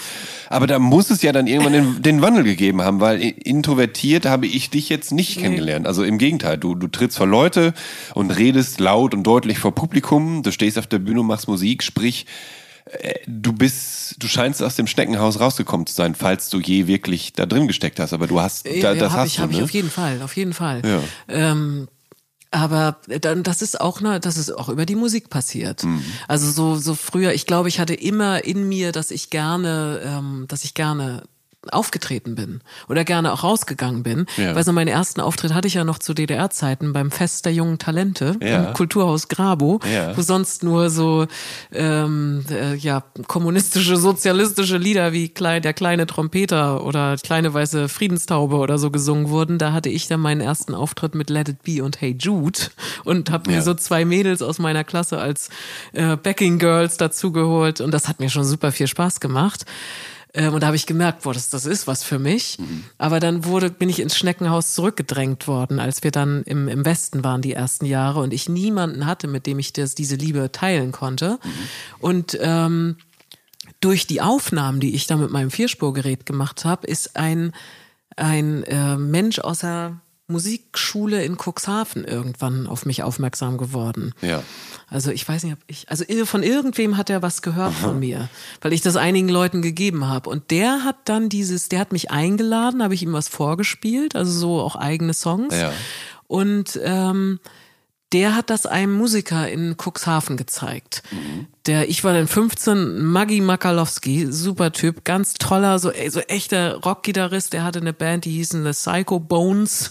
Ja. Und äh, der hat das gehört und so eine so eine Blues-Nummer von mir. Ich weiß eine schöne Nummer, finde ich auch heute eigentlich noch echt schön. I'm so weary deep inside. Also sieht man schon, bei welchen Themen ich war. ähm, und und der hat das gehört und dachte, boah, das ist dieses, was ist das für eine Stimme. Der dachte, ich bin irgendwie ich bin Mitte 20 oder so, also ich hatte eine sehr tiefe Stimme, habe die natürlich auch immer noch, aber auch Ja, damals ja, ja, schon. Und dann hat Maggie mich, mich eingeladen in so einen Proberaum. Und da war ich dann, ja, war ich 15, 16 irgendwie, muss ich da gewesen sein, nach Cuxhaven. Und ich weiß nicht, wie ich da reinkam und dann waren da so ein paar langhaarige, End-20-jährige Typen mit ihren Bierdosen und so. Und ich wusste irgendwie, das ist meine Welt Ja, hier. ja. Das ist toll. Und ich habe den, ich habe mich mit meiner Gitarre da ans Fenster gesetzt und den Song gespielt und dann waren die total beeindruckt und haben gesagt, ja, du, äh, wir haben hier einen Freund, Manny, der nimmt auf. Ja.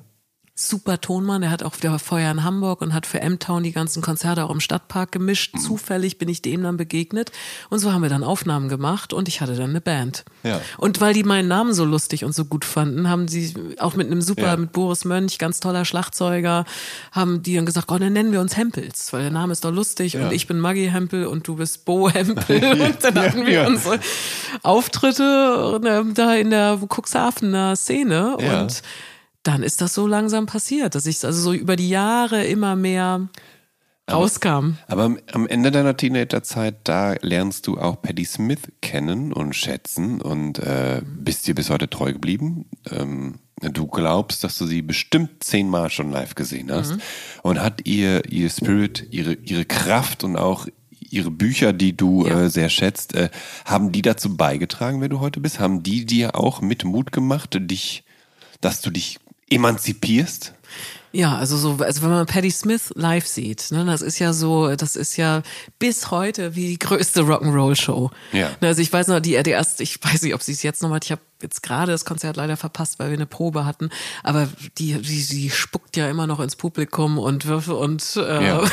Und feiert einfach, hält die Rock'n'Roll-Fahne so hoch und ähm, auch die, die Bücher und das, was ich über sie gelesen habe und auch ihre Musik ist ja so von dem Rock'n'Roll-Spirit Ja. beeinflusst und dass das eine Frau macht, Ja. das fand ich eben total faszinierend. Aber auch, aber auch eine Frau, die natürlich äh, sowas Genderfluides Ja. mit sich bringt, die irgendwo zwischen den Geschlechtern eigentlich äh, wandelt, die nicht, die man nicht in eine Schublade stecken kann. Da konnte ich einen totalen Draht zu finden, Ja. weil ich äh, mich selber damals eher so, ähm, ich habe nur Jungs gehört, Mhm. nur Jungs nachgesungen, hab ähm, äh, und habe mich selber auch irgendwie als als als Junge gefühlt, Ja. so ein bisschen. Ja. Und äh, diesen, diese, diese Energie, die sie dann hat, ne, Ja. auch in der Musik, die konnte ich total, ähm, so total nachfühlen, so in meinem Leben. Also einerseits natürlich dieses emotionale Joni Mitchell, sehr weibliche Ding und dann Patti Smith und das hat mich sehr, so sehr geprägt, auch mich selber zu finden dann. Und was, was Patti Smith angeht, auch immer dieser Wunsch, das, das merkst du ja ganz schnell, wenn du ein bisschen was über sie liest, ähm, oder hörst, Ähm, und in ihren Büchern natürlich, dass sie äh, immer wieder versucht, so, so, so ein, so ein ich nenne es mal so ein, so ein poetisches Leben zu mhm. führen. Also jeden Moment, in jedem Moment die ja. Poesie äh, und die Tiefe und die Intensität zu sehen und das auch mit Freundschaften, mit äh, einfach mit Menschen zu haben. Und da, äh, das hat mich total geprägt. Also auch wie sie, mit welchen Augen sie auf die Welt blickt. Am Ende deiner Teenagerzeit, also nach dem Abi und nach Cuxhaven, äh, gehst du nach Hamburg. Mhm. Ich nehme mal an, aus der Motivation heraus, dann hier zu studieren. Ne? Ja. Also das war wahrscheinlich so ja. Ja, naheliegend. Ähm, und dann gibt es da einen Popkurs, ja. wahrscheinlich im Rahmen deines Studiums. Ne? Nee, das ist nee? nicht im Rahmen des Studiums. Oder, der, der Popkurs ah, ist ja. ja. schon lange, seit, seit den 80ern und so, da sind ja, ja. ganz viele auch ähm, große Popbands daraus hervorgegangen. Ja. Und der Popkurs war aber auch an oder ist bis heute ja an der Musikhochschule. Okay. Und ich habe da sowieso studiert und ähm, äh, dann habe ich 2000 den Popkurs gemacht und das war auch so ein ganz und, wichtiger genau, Moment. Genau, da hast du äh, Polaroy ja. und Ecki Sebastian alias, damals alias Jean-Michel, beide später bei Wir sind Helden. Judith hat ihn auch mitgemacht, ne, den Popkurs. Also die, die Wir ja. sind Helden-Band das heißt, hat die da haben unseren sich, ja. Popkurs geformt. Ja, das, ähm, hat Judith dir dann quasi deine Mitmusiker geklaut? denn du, denn, denn, du hast ja. Manche Leute sehen das. Ja, so. denn du hattest ja mit den beiden theoretisch eine Band, ne? Ja. Ja, oder war es theoretisch? Du hattest mit den beiden. Ja, ja, vor ja. allen Dingen mit, mit, äh, mit Sebastian oder Pola. Wir waren auch ganz, ja. ganz eng befreundet. Aber es war, das ist ja so eine Findungsphase für uns alle gewesen. Also Judith ist auch hauptsächlich als Texterin, mhm. ich noch, damals zum, zum Kurs gekommen. Hatte da schon komplett die Texte, weiß ich noch, zu, wir saßen, waren im Textkurs zusammen und da hatte sie komplett diesen Text zu Denkmal. Mhm. Sie haben uns ein Denkmal gebaut. Ja, Vollidiot weiß es, dass die Liebe versaut. Hatte keine Musik äh, dazu und es war schon dieser Text, ich weiß noch, wie er uns alle komplett umgehauen hat. Ja. Ähm, und äh, Judith hatte relativ wenig mit würde ich jetzt mal so sagen, mit Musik und Gesang. Ich weiß nur, sie kam da mit so einer total verstimmten Gitarre an, konnte die nicht ja. stimmen. Und ähm, wir haben uns eigentlich, wir haben uns sehr gut angefreundet da auch. Und ähm, sie hat dann den Weg gefunden, dass äh, und wir haben ja alle mit mehreren Leuten zusammengespielt und es mhm. fand sich dann so über die nächsten zwei Jahre, würde ich so sagen. Und bei Judith stellte sich dann mehr raus, sie will wirklich dieses Bandding. Mhm. Und das wollte Sebastian oder Pola auch. Die mhm. beiden sind ja auch ein Paar geworden dann, äh, so ein bisschen später. Ähm, und bei mir stellte sich dann relativ klar raus, dass dass ich eigentlich nicht dieses Band-Ding, obwohl ich es gefühlt habe, machen kann mit meiner Musik, weil ich eher Singer-Songwriter ja, bin. Ja. Und das war einfach auch der Grund dann, warum zum Beispiel Sebastian dann Vollzeit zu, zu Judith gegangen ist. Mhm. Ganz abgesehen davon, dass sie ja. dann auch ein Paar wurden. Aber weil, weil, weil Sebastian und Ecki war auch im Popkurs, hat mehrere Shows mit uns zusammengespielt. Der ist dann auch, der hat sowieso mit ganz vielen Leuten Musik gemacht und ist dann zu Wir sind Helden gegangen. Ähm, und das fand ich auch gar nicht schlimm, ehrlich mhm. gesagt, weil, weil das relativ klar war, ähm, dass, dass ich was anderes will. So, obwohl das schon irgendwie, es ist schräg damals, ja. wenn alle so sind auf dem, auf der, auf dem Weg so oder mit dem Wunsch, mit der eigenen Musik rauszukommen und dann ziehen die ja in einem Tempo an, ja. an dir vorbei, ja, irgendwie so ein bisschen. Und ähm, ja, aber sind den, sind den Weg einfach toll gegangen und vor allen Dingen mit einfach so, auch so tollen Texten, ne, die aber, dann in die deutsche Musik Einzug hielten. Aber du bist ja dann auch deinen eigenen Weg gegangen, ähm, der im Zweifel eben besser zu dir passt, nämlich ab 2001 ungefähr, da trittst du mit einem Akustiktrio in den Bars auf St. Pauli auf. Nun kann die Reeperbahn und das Drumherum ja ein recht raues Pflaster sein. Mhm. Hat man dich und deine Musik, die ja weit entfernt ist von stumpfer Baller- und Partymusik, da immer gut aufgenommen? Oder hattest du oft genug das Pech, in einer Bar zu sitzen, wo irgendwelche Rowdies waren, die dann dachten, nee, wir wollen jetzt spiel doch mal hier da, da, von, von Scooter oder so. Ich, ich, Momente gab's natürlich. Ja. Ähm, aber das war so meine, ich fand das toll, das auszuprobieren, weil das für mich so meine Beatles-Schule war. Mhm. Weißt du, so, so mehrfach in der Woche ähm, hier auf so in, in Bars zu spielen, äh, in auch so in so Irish Pubs, ne? Und ja. dann hatten wir einen Steady-Gig immer mittwochs mhm. mit dem Akustiktrio in der Roten Laterne. Ja. Und die Rote Laterne gibt's bis heute, gibt's jetzt keine Live-Musik mehr, aber es ist so ein kleiner, süßer Laden in der Gerhardstraße, wirklich direkt an der Herbertstraße Straße dran. Und da habe ich definitiv gelernt, mit Publikum umzugehen. Weil es kam, also wir, wir ich weiß, auch so St. Pauli-mäßig, ne? Ich glaube, unser erstes Set ging irgendwie halb zehn los und dann das nächste Set war um elf und dann das nächste um eins. Da haben wir oft bis drei, vier gespielt. Ich musste am nächsten Morgen um acht in der Vorlesung mhm. an der Hochschule sein, aber das hat man damals alles geschafft. Ja. Ähm, und es kam wirklich eigentlich fast jede Nacht ab zu einem bestimmten Zeitpunkt kam so eine Horde von Typen rein. Mhm. Und mit 30 La Leuten war der Laden eigentlich komplett voll. Ja. Kam immer so Horde von sieben bis zehn Typen, die direkt aus der Herbertstraße in die Kneipe kamen. Ja. Und der Spruch, der wirklich jede zweite Woche fiel, war, so während des Songs. Ja. Wir spielten irgendwie eine schöne Crowded House Nummer. Wir hatten immer so ein gemischtes Programm aus eigenen Stücken und äh, Beatles, Crowded House, äh, Akustiknummern, alle möglichen, auch so Nummern, die damals aktuell Travis und so haben wir gespielt. Mhm. Und äh, da kam immer irgendeiner so besoffen an, nach vorne zu uns, also Mikro, und sagte, so, spielst du noch Sweet Home Alabama? so. Ja. Haben wir nie gespielt. Ja. Manchmal hat der Gitarrist das Riff angefangen, aber nee, wir spielen jetzt einen Beatles-Song für dich. aber irgendwie lernt man die Leute zu handeln. Ja, ja. Und das hat mir sehr geholfen dann, als ich angefangen habe mit Touren auf St. Pauli. Das mhm. muss ich ja, ich glaube, das beherrsche ich wirklich richtig gut. Du hast ja immer irgendwelche komischen Leute, die sich dazu gesellen ja. auf St. Pauli. Ja, ja. Und da musst du immer mit Humor und auch einer gewissen Autorität natürlich dann da mit denen umgehen. Ähm, 2010 da erscheint dann Solo-Debüt. Äh, so nah dran heißt das. Und das sind intime, poppige ja. Akustik-Songs. Ähm, mhm. erklär doch mal kurz, was ist die Geschichte hinter der Platte?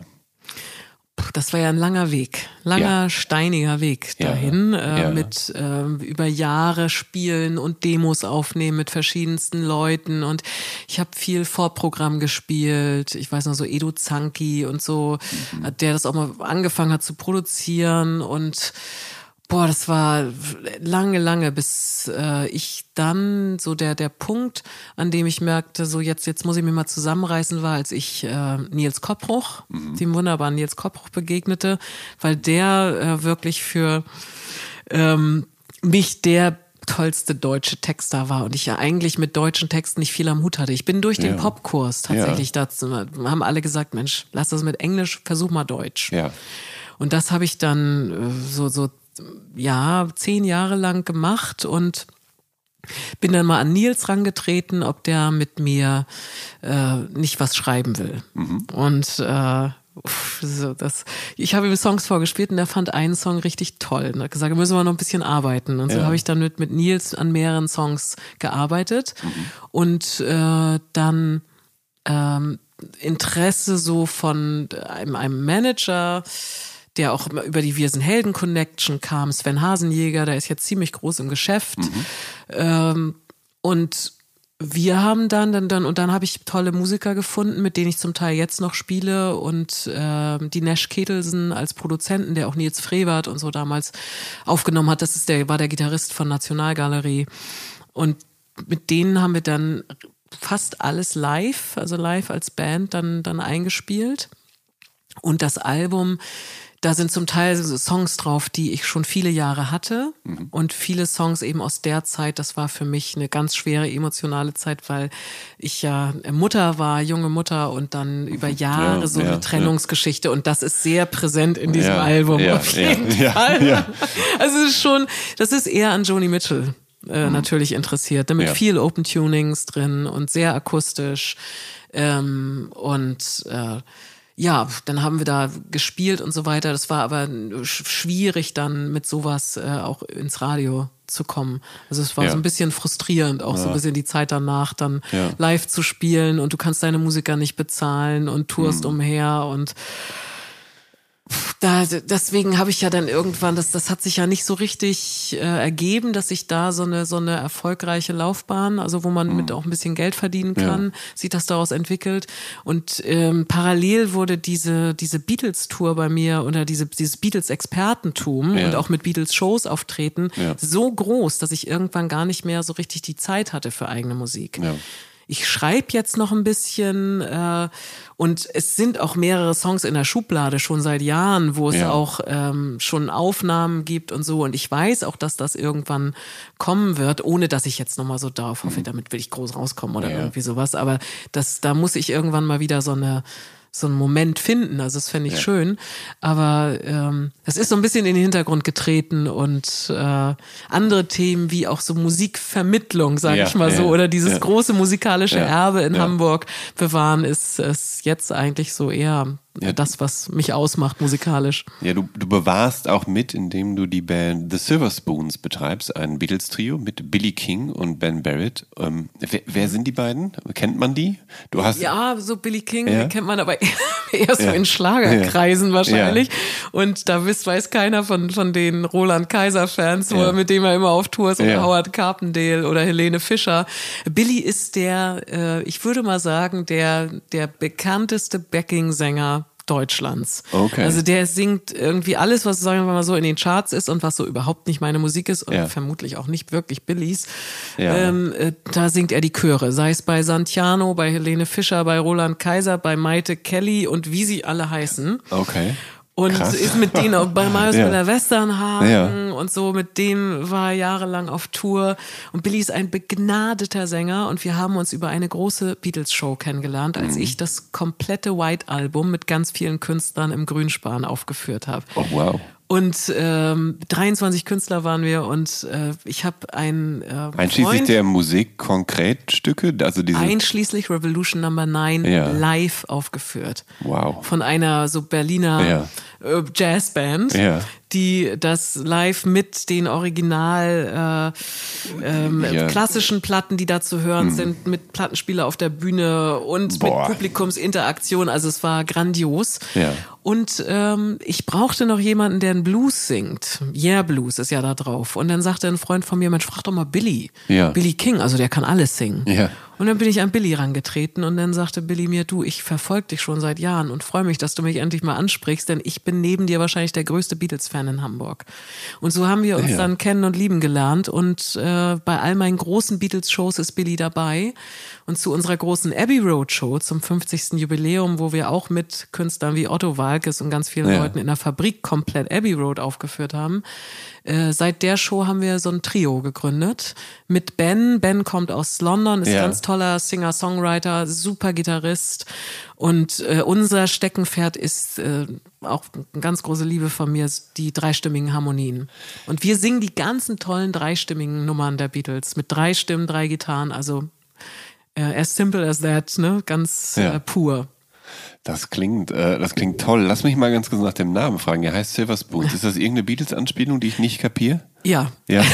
Denn wir haben ja, wir haben äh, damals äh, zu der Abbey Road Show uns, weil das Album selber, damit kannst du dich einen ganzen Abend füllen. Ja. haben wir unser, haben wir eine, eine, quasi aus der großen Band raus wir drei Sänger ja, ja. uns gebildet und gesagt, wir machen unser eigenes Vorprogramm und dann müssen wir, haben wir aus Quatsch eben ein, eine Songzeile aus Abbey Road genommen, mhm. nämlich She came in through the bathroom window, protected by a silver spoon. Ah. Und so kam die Idee mit, eigentlich sollte das nur für den Abend sein, the Silver ja. Spoons. Aber es haben so viele Leute so geliebt, dass wir gleich Anfragen bekommen haben, könnt ihr mal spielen. und jetzt, wenn Billy nicht gerade äh, auf Tour ist und das ist er viel, dann spielen wir auch immer wieder Shows mit den Silver Spoons. Ich würde abschließend noch gerne wissen, ob du je Paul, Ringo oder vielleicht sogar noch George über den Weg gelaufen bist. Also ob du je die Gelegenheit hattest, einen der Beatles zu treffen. Das ist mein Kindheitstraum immer ja. noch, aber es hat noch nie ah, geklappt. Aber ich habe ja. mich auch noch nie so da, das ist mir unangenehm, mich da so aufzudrängen. Ja. Ich kenne einige Leute, die das, die dann so ewig lange bohren, bis sie es schaffen. Ich glaube, ich muss aber langsamer bohren. Hättest, ja, sonst das ist also Paul, das zu spät werden. So, ja. Hätt, aber hättest du, hättest du Angst vor einem Treffen? Angst, enttäuscht zu werden? Nee, überhaupt nicht. Nee, nee. Überhaupt nicht. Also ich weiß ganz genau, dass ich nicht enttäuscht werde. Ich weiß nicht, ob ich mich wirklich, ob ich wirklich ein Gespräch hinkriege. Aber das, wenn nämlich ich würde auch einfach ja. mich nur bedanken. Ja. Also ich habe natürlich ja, tausend Fragen, die man ja. fragen könnte.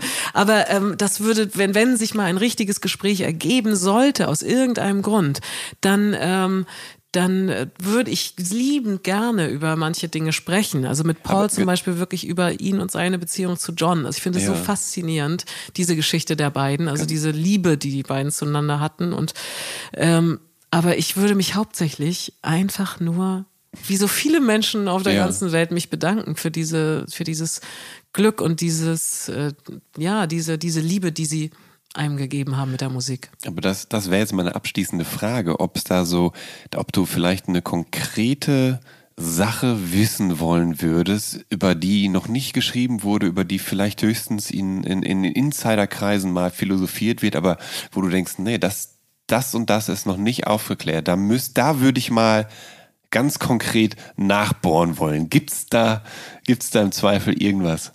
Ähm, also ich ist, ist jetzt ein bisschen ad hoc. Ja, also ja, ja, das ist, äh, also ich, ich würde so in so einem ersten Treffen, Ja. in einem ersten Treffen Ja, ist gut, ne? ja, ja. Äh, nie so Sachen ansprechen, aber, aber wenn man, wenn man, wenn man ihm richtig so nahe kommt, ich glaube, da spricht er selber auch wahrscheinlich nur mit ganz engen Leuten drüber, ist so dieses, ähm, da ist ja so, ein- so ein Riss passiert zwischen Paul und Mhm. John dann irgendwann, was da eigentlich 1968 in Indien passiert ist. Ja, Das, ja.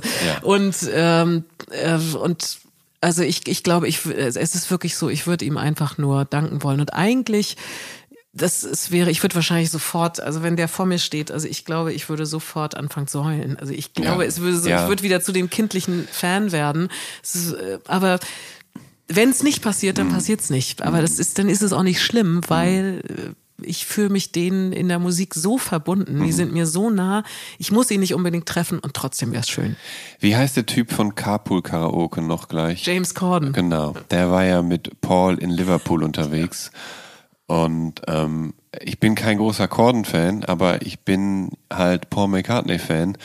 Und diese Geschichten, äh, die er erzählt hat, und wenn er am Ende dann dieses intime Konzert in diesem Pub spielt, ich hatte Tränen in den Augen, muss ich Wo sagen. jeder Fan natürlich dann Ja. denkt, scheiße, ich kenne einige Leute, Ja. die dabei sein durften, weil Ja. ich ja eng befreundet bin Ja. mit den Leuten vom Cavern Club.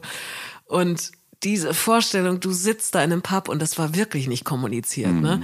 Du sitzt in einem Pub und es geht einer zur Musikbox und der Vorhang geht auf und da Da steht, steht der echte Paul McCartney mit der Band. Und er, ich, was ich spannend finde, er spricht ja wirklich in den letzten Jahren, das, ich beobachte das ja natürlich, Ja. weil ich alles lese Ja, natürlich, ne? und, und die Interviews verfolge, weil für mich auch immer spannend ist, was erzählt er Neues aus der Hamburg-Zeit? Ne? Ja. Also so, oder was gibt's da für Zitate, die Ja. man wieder einbauen kann? Ja. Gibt's irgendwie was Neues ne? oder irgendwas, was eine, eine Geschichte noch mehr beleuchtet? Mhm. Und er spricht in fast jedem längeren Interview, oft ohne dass er gefragt wird, kommt er auf die Hamburg-Zeit. Das mag mit dem Alter so zusammenhängen, aber ich glaube jetzt, der sieht natürlich sein, sein, sein musikalisches Leben, der ist ja selber der größte Fan von seiner Band. Also und, und Ja. ich kann es wahrscheinlich kaum Ja. glauben, boah, ich bin da Mitglied gewesen. Das Ja. ist bei dieser Band mit John und so, das ist so süß, wenn er darüber Ja. spricht.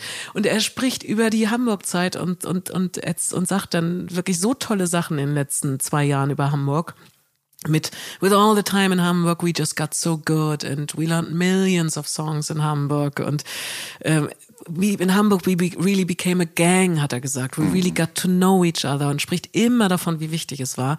Ich glaube, es ist an der Zeit und ich hoffe, dass ich dann, dass ich Teil davon sein werde, wenn, wenn Hamburg ihn zum Ehrenbürger irgendwann macht. Und ich bin mir sicher, dass er dann kommt. Und Ringo about- auch. it's about it's time. really about time. Liebe Stefanie, vielen Dank für dieses äh, wunderbare Gespräch und dass du dir die Zeit genommen hast für der Soundtrack meines Lebens. Vielen Dank. Ich fand es auch ganz schön, mit dir zu reden. Und ähm, wenn ihr, liebe Zuhörerinnen und Zuhörer, auf dem Laufenden bleiben wollt, äh, wer wie und wo an meinem Podcast teilgenommen hat, bekommt einige Einblicke über meinen persönlichen Instagram-Account oder eben dem vom Visions Magazin. Kommt geschmeidig und gesund durch die Woche und dann hören wir uns vielleicht ja bei der nächsten Episode von Der Soundtrack meines Lebens. Euer Jan Schwarzkamp. Tschüss.